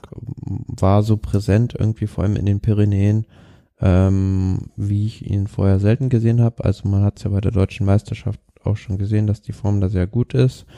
Ähm, dann hatten wir noch, genau, der einzige, der im Prinzip noch fehlt, ist Nils Pollitt. Ja. Und der war, wie gesagt, lange Zeit irgendwie in dieser Rolle des Beschützers für Jai Hindley und als er dann freie Fahrt hatte, hat er dann halt einfach Pech gehabt. Ja. Vielleicht auch, mh, mm, muss man jetzt halt mal sehen, wie es bei ihm auch weitergeht, weil wird auch gemunkelt, dass er das Team eventuell verlässt. Mhm. Ja. Weil, ja, also ähm, habe ich auch gehört, ne? Er wurde, glaube ich, mit Israel, war er mit Israel im Gespräch? UAE. Äh, UAE. Meine ich, Wenn ja. du das Israel sagst, die ja, ja, ja, ja, ja, ja, Fleisch Willen. Ähm, äh, Team UAE in Verbindung gebracht, genau. Ähm, die ja, also kann ich mir gerade irgendwie, ne, also da ist ja schon, äh, wer ist da? Ackermann, Felix Groß, äh, wer noch? Also Großschartner. Die, äh, Großschartner. Mm, da sind, ist ja schon so eine ein bisschen deutschsprachige Community, baut Hirschi. sich auf. Hirschi, genau. Entschuldigung, äh, die ganzen, äh, die Dachfahrer, nennen wir es mal so. Ähm, und ja, kann ich mir einerseits gut vorstellen. Ähm, und die, die Truppe hier aus Köln, die sind ja eh ähm, relativ breit aufgestellt mit den Movies, da äh, aus allen möglichen Teams kommend. Insofern, ja, ich finde es ja gut, wenn deutsche Fahrer auch machen. Also, hm? Ich finde, es ist für beide Seiten ein, wäre für beide Seiten ein enormer Gewinn, weil zum einen äh, das Team UAE Emirates braucht halt im Prinzip solche Tretviecher, sag ich mal, mhm. wie eine Nils Polit, äh, der auf, auf der Tour de France dann im Flachen die Arbeit macht. Auf der anderen Seite hat er dann bei den Klassikern natürlich auch einige Freiheiten, wenn ich mir die Mannschaft so durchgucke. Für die Rennen, wo Nils Polit gut sein will, nämlich Paris-Roubaix, vielleicht noch die Flandern-Rundfahrt im Frühjahr. Da haben die nicht so viele Leute. Also wenn nicht gerade Tadej Pogacar wieder sagt, ich will unbedingt nochmal die Flandern-Rundfahrt oder jetzt vielleicht auch Paris-Roubaix gewinnen, dann hat Nils Bullet da im Prinzip mindestens eine geschützte, wenn nicht gar die Kapitänsrolle. Mhm. Und mhm. der dritte Punkt noch, ja, also müssen wir nicht drüber reden, dass das Finanzielle da auch wahrscheinlich passen wird. Ja. Und das habe ich mir auch gegönnt. Also das, äh, ja, und ich, ich bin ja immer dafür oder bin ja ein Freund davon, äh, deutsche Fahrer im Ausland, äh, in ausländischen Teams äh, zu sehen, ähm, kann immer nur auch eine, finde ich, eine charakterliche Bereicherung sein, ähm, mal ein bisschen mehr von der Welt zu sehen. Ob es jetzt das Team UAE mit den Geldgebern dahinter unbedingt sein muss, ist was anderes, aber wenn man jetzt nur das reine Team uns äh, als solches betrachtet, äh, mit an Sicherheit grenzender Wahrscheinlichkeit ein Schritt, der für das Team Bora auf jeden Fall schade wäre, aber für ihn als solcher mit Sicherheit ein Schritt nach vorne ist. Mm. Und natürlich, äh, ja, wenn du ihn als deutschen Fahrer ansprichst, ist der Auftritt, der eben schon erwähnte, äh, immer wieder für einen Lacher ganz gut. Ja, das war's dann eigentlich für dieses Jahr. Ko äh, irgendwie komisch, die erste und die letzte Sendung und alles dazwischen haben wir ausgelassen, aber ähm, ich denke, dass wir zumindest so nochmal die eine oder andere Anmerkung machen konnten. Ähm, Team Jumbo einfach verdammt stark. Ähm, vielleicht im nächsten Jahr UAA mit äh, Nils Pollitt dann doch noch ein Schrittchen näher ran. Ähm, ansonsten hat, wie ich finde, das äh, wahrscheinlich stärkste Team mit dem stärksten Fahrer gewonnen und dann, das kann ja nicht ganz falsch sein bei einer Tour de France. Nee, also der stärkste Fahrer hat gewonnen, klar. Ja.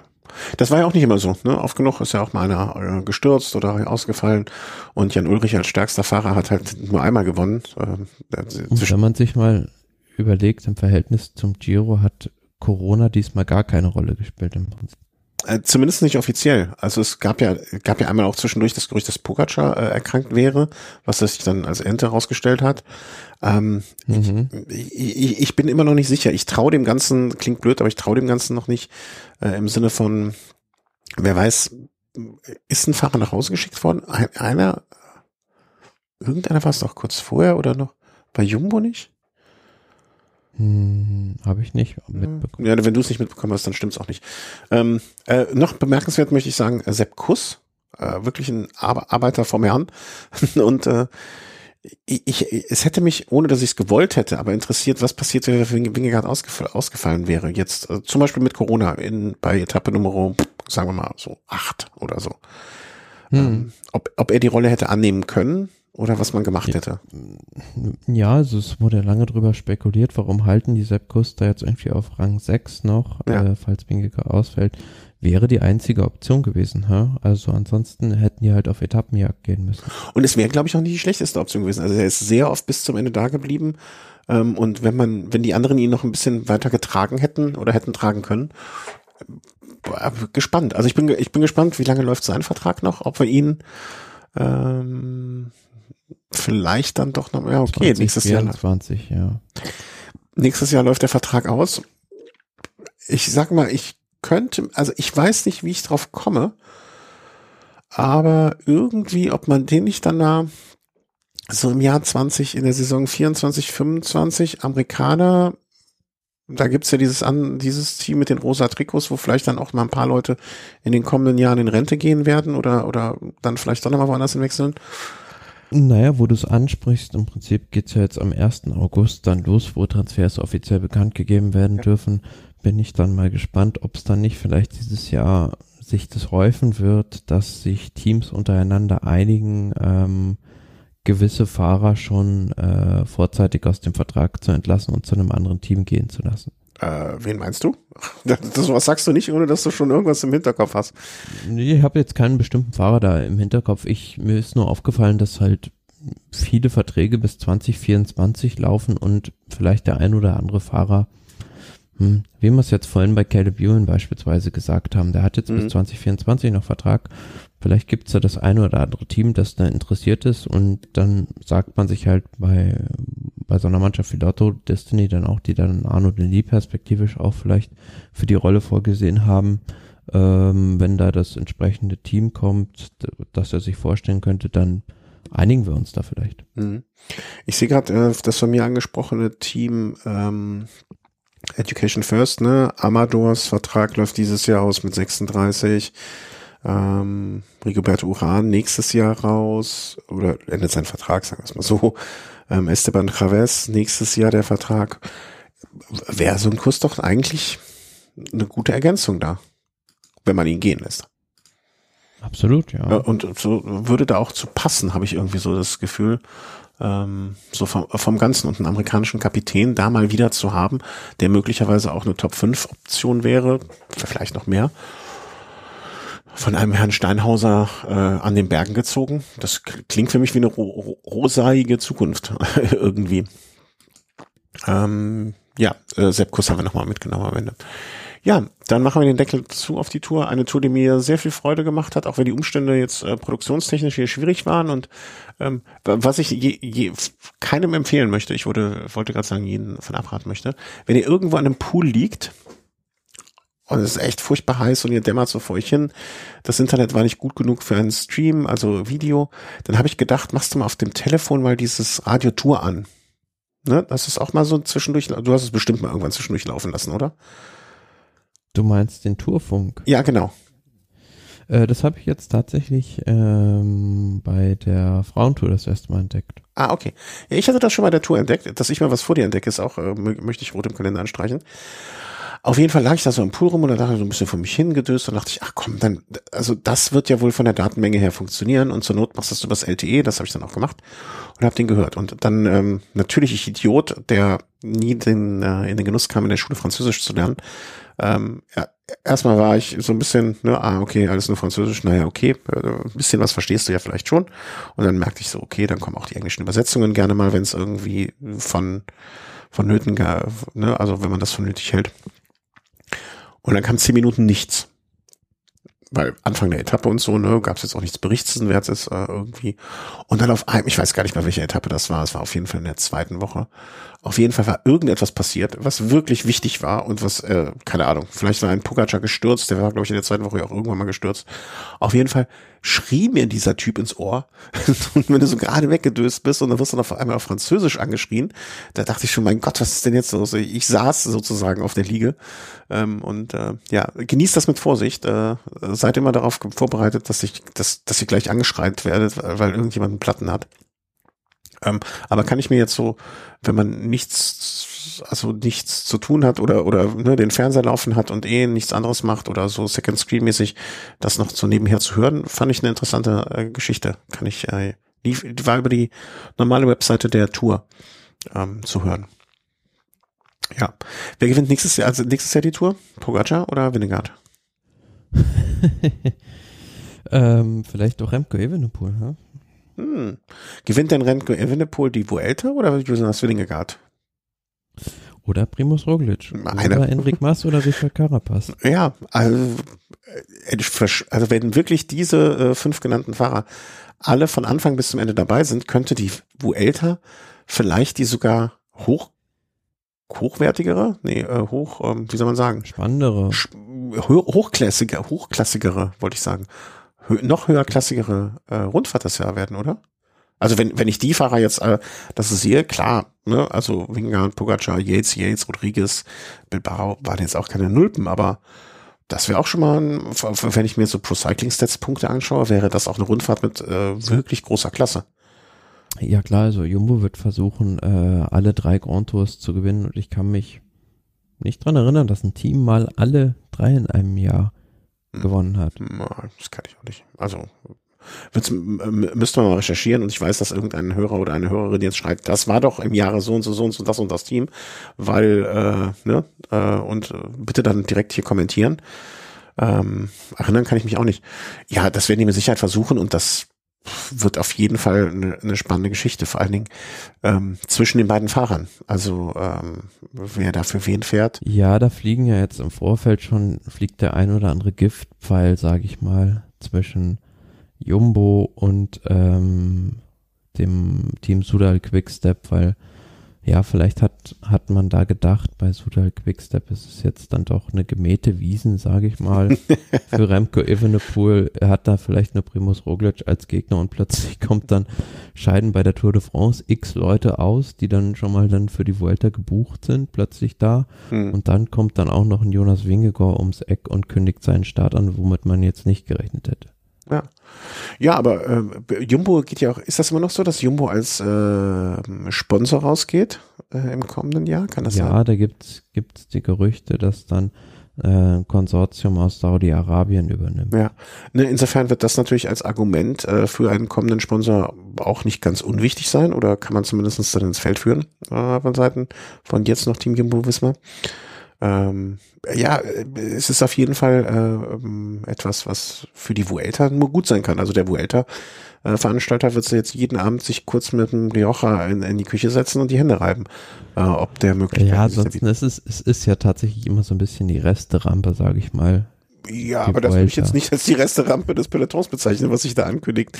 Ähm, ja, ja aber es gibt, gibt ja keinen Fahrer, außer tatsächlich wirklich mal in diesem Jahr Enric Mas, der vor der Saison sagt, die Vuelta ist mein großes Ziel.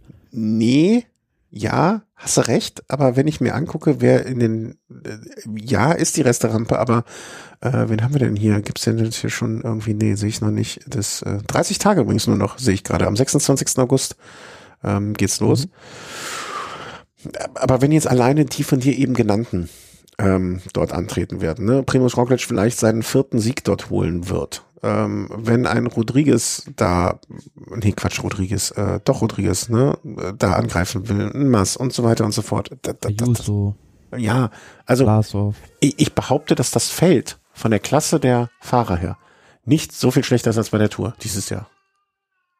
Gar nicht. Bitte? Gar nicht. Also das ja. steht dem in nichts nach. Vielleicht sogar, vielleicht sogar, ich weiß nicht, ob das möglich ist, äh, äh, hier mal so ein Datenexport bei Procycling Stats und dann mal die Procycling Stats Punkte, dann vielleicht der letzten drei Jahre der Starter in Addition zueinander. Vielleicht haben wir irgendwie einen ähm, sehr datennerdigen Menschen bei uns in der Hörerschaft. Ähm, äh, ob es da Möglichkeiten gibt. Vielleicht hat einer mal sehr, sehr viel Zeit in naher Zukunft, um das zu machen, ähm, sobald die Liste raus ist. Aber das, ich könnte mir vorstellen, dass das nicht sehr viel schlechter ist. Ähm, wo, wann sind wir dahin abgebogen mit Servo Elta? Äh, ja, genau. Wir wollten noch über, oder ein, eine Sache möchte ich noch ganz kurz einwerfen. Äh, wir, wir werden mit Sicherheit vorhin eine Sendung noch machen, aber die Weltmeisterschaft steht ja eigentlich auch quasi vor der Tür. Zwei Wochen noch, oder? Äh, am 3. August geht's los, beziehungsweise am ersten Sonntag ist dann schon äh, das Straßenrennen der Männer. Das ist ja übernächste Woche.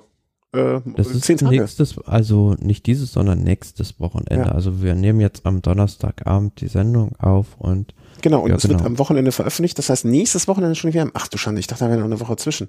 Ja, äh, ja, in diesem, in diesem Jahr hat man das ja auch so ein bisschen äh, umstrukturiert, sage ich mal. Also das Straßenrennen der Männer ist jetzt dann mal ähm, sozusagen als erstes Highlight dieses ganz, dieser ganzen Veranstaltung und das Straßenrennen der Frauen ist dann der Abschluss der äh, Straßenwettkämpfe und drumherum, beziehungsweise äh, es ist ja dieses Multisport-Event erstmals, dass man sozusagen alle mh, Radsportarten, äh, allen Radsport, ähm, ja, Disziplin. Disziplinen ein gemeinsames Dach gibt mit Mhm. einer WM. Äh, Sogar dem E-Sport. Ich glaube, die Swift-WM ist ja auch dann da auf der Nee, die war ja schon im, Hä? im Echt? die sind ja im Februar auf der Schottland-Strecke gefahren. Ach, war das dieses Jahr? Stimmt. Ich dachte, die wären jetzt auch nochmal da irgendwie. Ich habe das mit Schottland, ich habe es ja auch gesehen. Ich habe auch drüber hier gesprochen. Aber ich dachte, das wäre schon länger her. Naja, habe ich, hab ich wohl aufs falsche Pferd gesetzt äh, oder aufs falsche, falschen virtuellen Gaul. Ähm, ja, bin ich gespannt. Also ist es denn, und da mache ich dann, also wir werden jetzt keine Sendung mehr vorher aufnehmen können, wahrscheinlich äh, zeitlich. Aber ähm, ja, also wird spannend. So viel kann, so viel kann ich verraten. ähm, denke, Mathieu van der Poel, Remke Evenepoel sind so zwei Kandidaten, die man im Auge haben muss, soll, kann. Die großen Favoriten? Mit Sicherheit sind das die zwei Namen, die wieder genannt werden müssen. Ähm, und jetzt, äh, Achtung, Über, Überleitung, ähm, dass das Frauenrennen äh, in der letzten Woche, also dann ähm, an dem Sonntag quasi der Höhepunkt des Ganzen ist und als letztes Rennen stattfindet und nicht wie sonst früher, ist vielleicht auch der Tatsache geschuldet, dass die Frauen ja noch in Frankreich unterwegs sind, bei der Tour de Femme, die du dieses Jahr mehr verfolgst als je zuvor und auch begeisterter bist, als es in der Vergangenheit warst, weil es, ja, weil es so ist. Absolut, also das äh, erfreut sich immer größerer Popularität, völlig zu Recht, wie ich finde, weil das äh, hat sich sehr entwickelt. Ähm, Gerade in diesem Jahr die, zweite Tour de France Farm jetzt und aus deutscher Sicht ja auch sehr erfreulich mit zwei Etappensiegen mittlerweile durch Diane Lippert auf der zweiten und jetzt heute Ricarda Bauernfeind Etappe Nummer 5 gewonnen und ja, steht so ein bisschen unter dem äh, Stern des Duells zwischen Annemiek van Vleuten und Demi Wollering, ähm, wo die Frage ist, äh, gibt es da jetzt vielleicht mal eine Wachablösung in diesem Jahr oder auch nicht? Mit, ähm, es wird sich mit Sicherheit am Tourmalet entscheiden. Am Samstag. Am Samstag ist die Etappe, die ist zwar nur 90 Kilometer lang, aber ähm, dann doch, ja, richtig Das schwer. sind nur 90, ey, das werden 90 Kilometer Leiden sein. Der Aspin ist, äh, wird vorher gefahren. Ähm, dann der Tourmalet. Ich versuche, ich weiß, äh, ob das klappt, weiß ich nicht. Ähm, für die Menschen, die wie ich auch auf dem Rollentrainer unterwegs sind bei Swift, gibt es ja dieses, äh, hatten wir glaube ich auch drüber gesprochen, ne? es gibt dieses Portal, wo du manche Anstiege nachfahren kannst, beziehungsweise vorfahren kannst, wie auch immer. Und ich habe, hm, ich habe mir überlegt, ob ich es versuche. Das wird natürlich zu, zu timen unfassbar schwierig, weil da gibt's ja wahrscheinlich beim Aspin auch nicht so richtig ab hier geht. Ne? Es gibt ja nicht so eine Startlinie. Und beim Tourmalet, das ist ja auch, ne, also es gibt ja so Anstiege, da weißt du, okay, hier ist, hier ist Kilometer Null, hier geht's los, ähm, beim Aspin das zu finden. Ich, ich hatte mir überlegt, ob ich versuche, den Aspin zeitgleich hochzufahren und den Tourmalet dann auch. Ähm, Ja, werde ich wahrscheinlich nicht schaffen. Also sowohl werde ich es nicht so schnell schaffen wie die, als auch den äh, das äh, zu timen, also am gleichen Moment loszufahren sozusagen. Aber ich äh, habe mir da einigermaßen fest vorgenommen, am Samstag die beiden Berge zumindest auch zu fahren, so zu Ehren der Tour de Femme und keine Ahnung, einfach Spaß. Das ist mit sich, da hast du dir was vorgenommen. du bist doch auch schon den Pied de Dom hochgefahren. Ja, genau, das bin ich auch in diesem Portal schon hochgefahren ähm, und muss sagen, am Ende ist es räudig. es ist räudig. Das wird mhm. hinten raus. Am Anfang dachte ich noch so, ach, das geht. Ich hatte aber auch zwischen dem Hochfahren und der Etappe war schon so, so relativ langer Zeitraum vergangen. Und ähm, deswegen hatte ich es gar nicht mehr so richtig vor, vor Augen oder in den Füßen oder sonst wie. Äh, ne? Aber ähm, ja, es war schon hinten raus kein großer Spaß mehr. Also muss man, was heißt kein großer Spaß? Das ist immer noch ein Luxusproblem und man kann ja jederzeit aufstehen und weggehen. Ähm, aber ich, ich, ich werde das mal versuchen. Also ich werde gucken, ob ich, ähm, es, das habe ich noch nicht nachgeprüft, aber das wird es ja mit Sicherheit geben, auf der Seite der Tour de Femme ähm, so, auch so Marschtabellen, ne? also wann die wo sind. Und dann kann man sich ja zumindest versuchen. Nicht? Ja, also am, ich habe es schon, schon mal recherchiert, am Samstag, wo diese Tourmalet-Etappe ist, mhm. äh, sind die tatsächlich, also haben die das recht clever gemacht ähm, weil die da erst um, ich meine, es ist gegen 19 Uhr oder ein bisschen später erst im Ziel sind, also zur Primetime im Prinzip. Ja. Ähm, ich habe es hier gerade mal nachgeschaut, also diese haben die Zielankunft erwartet für 19.06 Uhr bis 19.25 Uhr. Ja, ist das äh, super. Also die machen vieles richtig da, muss ich auch sagen, mit der Vermarktung und alles, was dazu gehört. Ne? Das muss man, ähm, was soll man sagen, neidlos, neidlos anerkennen ist doof. Äh, das, das äh, sehr erfreut wahrnehmen, sagen wir so. Ja, und was mir halt immer wieder, also was mir bei den, äh, bei der Rundfahrt jetzt gerade auffällt, ähm, das ist, ist nicht so sehr taktisch, beziehungsweise du hast halt viel früher wirklich die äh, Starfahrerinnen gegeneinander. Also mhm. da sind die Helferinnen irgendwie ziemlich schnell weg. Hat mhm. man dann auch gestern wieder auf der Etappe äh, gesehen, ähm, die Jara Kastelein aus einer Ausreißergruppe gewonnen hat. Aber es ist halt, wäre das, normalerweise würdest du sagen, jetzt bei der Männer Tour de France, hm, wäre das eine mittelschwere Etappe, okay, da kommt vielleicht eine Gruppe von 40 Fahrern zusammen an. Mhm. Aber da ist dann einfach so, da ist dann, ja, ab dem zweiten Berg oder beziehungsweise, ähm, sagen wir mal so, 60 Kilometer vor dem Ziel fahren plötzlich nur noch die Kapitänin gegeneinander. Mhm. Ja, ähm, was ist ja auch einfach, weil wahrscheinlich die Dichte noch nicht so groß, noch nicht so groß ist oder die Unterschiede da auch aufgrund dessen, dass äh Nee, will ja nicht heißen, aber das, das macht es dann ja auch irgendwo auf eine, immer wieder, finde ich fast interessanter als, mhm. als bei, ja, den, ja. bei den Männern, weil du viel mehr, äh, weil die viel eher die Karten, sag ich mal, auf den Tisch legen müssen. Und es ist ja auch, das muss man dann auch sagen, für den nicht so geübten ähm, Zuschauer deutlich einfacher. Ne? Also es ist, mhm. ich, ich habe im Urlaub versucht, einer Achtjährigen beizubringen, also ne, sie war, du kennst meine Tochter, sie war ähm, interessiert und hat sich auch ein bisschen so das angeguckt und hatte dann auch einen Favoriten für sich ausgemacht. Aber das alles zu erklären und die Wertungstrikots zu erklären und so, das ist halt auch alles sehr, sehr, sehr komplex. Und wenn du einfach über acht Tage das nur dann nur verfolgen musst, um alles zu mitzubekommen.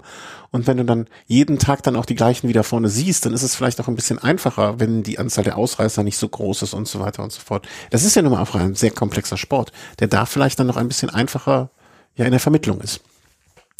Ja. Ähm, ja, ich sehe gerade, aber die sind da trotzdem irgendwie sehr, sehr sportlich unterwegs. Also wenn ich das sehe, so dass sie für den Aspar, ähm, hier kann man doch so ein bisschen sehen, zumindest wann es reingehen soll äh, ja, so gut 40 Minuten planen, pff, äh, da fahre ich ein bisschen, fahre ich lieber ein bisschen früher los, ähm, glaube ich, bei, bei der Sicherheit wegen, also meiner Sicherheit vor allen Dingen wegen. Ähm, ja, bin gespannt. Also das, versuch, das versuche ich. Vielleicht setze ich mich so um 17 Uhr auf die Rolle und habe dann, nee, das schaffe ich ja niemals. Wie soll ich einen 17 Kilometer äh, Anstieg in zwei Stunden fahren? naja, vielleicht setze ich mich noch ein bisschen früher auf die Rolle, aber so drei Stunden äh, irgendwie berghoch ähm, ja, mal gucken. Ich kann ja auch früher anfangen mit dem Asper und dann, wenn ich doch früher als erwartet oben bin, dann einfach, äh, ja, irgendwie. Aber ähm, ja, schön, dass das, also ich bin diese Woche jetzt überhaupt nicht zu irgendwas gekommen, außer ein paar zusammen, ein bisschen Zusammenfassung gucken.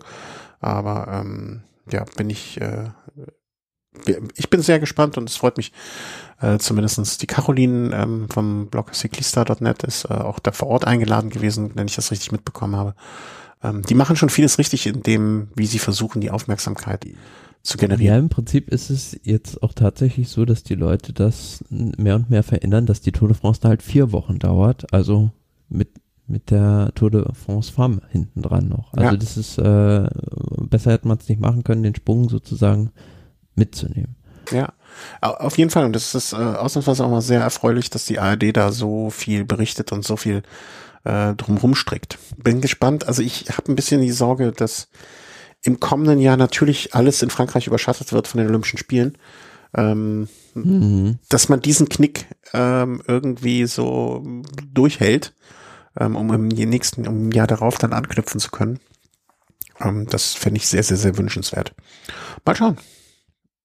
Ja, und andererseits haben wir jetzt am Wochenende ja auch noch, äh, läuft so ein bisschen unterm Radar, aber zum Beispiel Klassiker San Sebastian ist am Samstag. Mhm. Dann fängt am Samstag auch schon die Polen-Rundfahrt an, also äh, den Radsportfans wird da nicht langweilig. Nee, uns wird nicht, nee, dass uns langweilig wird, das kann ich mir nicht vorstellen. Ähm, ja, ähm, Thomas, ich sag danke. Ich hoffe, ähm, wie gesagt, wir haben am Anfang erklärt, warum es anders dieses Jahr gelaufen ist als, als die anderen. Äh, habe ich, hab ich in der Sendung eigentlich schon erwähnt, das Jubiläum? Habe ich das gesagt? Oder ich das äh, ja, hast du gesagt. Okay. Am Anfang, ja. Ja. Also seht es uns nach, dass in unserem Jubiläumsjahr die Tour das erste Mal anders verlaufen ist äh, als äh, wie gewohnt. Seht es uns nach, dass wir das Jubiläum nicht groß gefeiert haben. Es ist auch irgendwie untergegangen. So äh, war halt. Ähm, Glückwünsche bitte unter der Sendung. Äh, könnt ihr direkt kommentieren. Ähm, und äh, wenn ihr uns beschimpft, dass die Sendung, ähm, na, dass wir es dieses Jahr nicht hingekriegt haben mit der Tour, dann macht das auch. Da habt ihr auch alles recht zu. Aber nun ja, wir sind auch nur Menschen und manchmal ist das Private auch wichtig. Gell? Ähm, wie der Bayer Absolut. sagt. Ja, und äh, ich würde sagen, wir werden, äh, ich, ich peile jetzt mal so ein bisschen die äh, WM-Woche an, äh, dass wir da mal gucken, ob wir hier nach dem WM-Rennen vielleicht irgendwas hinzaubern oder sonst die Woche danach. Da werden wir uns äh, jetzt dann auf die Vuelta ja schon freuen können. In Ordnung, macht es gut, gehabt euch wohl, habt eine gute Zeit, genießt die Tour de Femme ähm, und genießt alles, was dazugehört. Tschüss. Tschüss.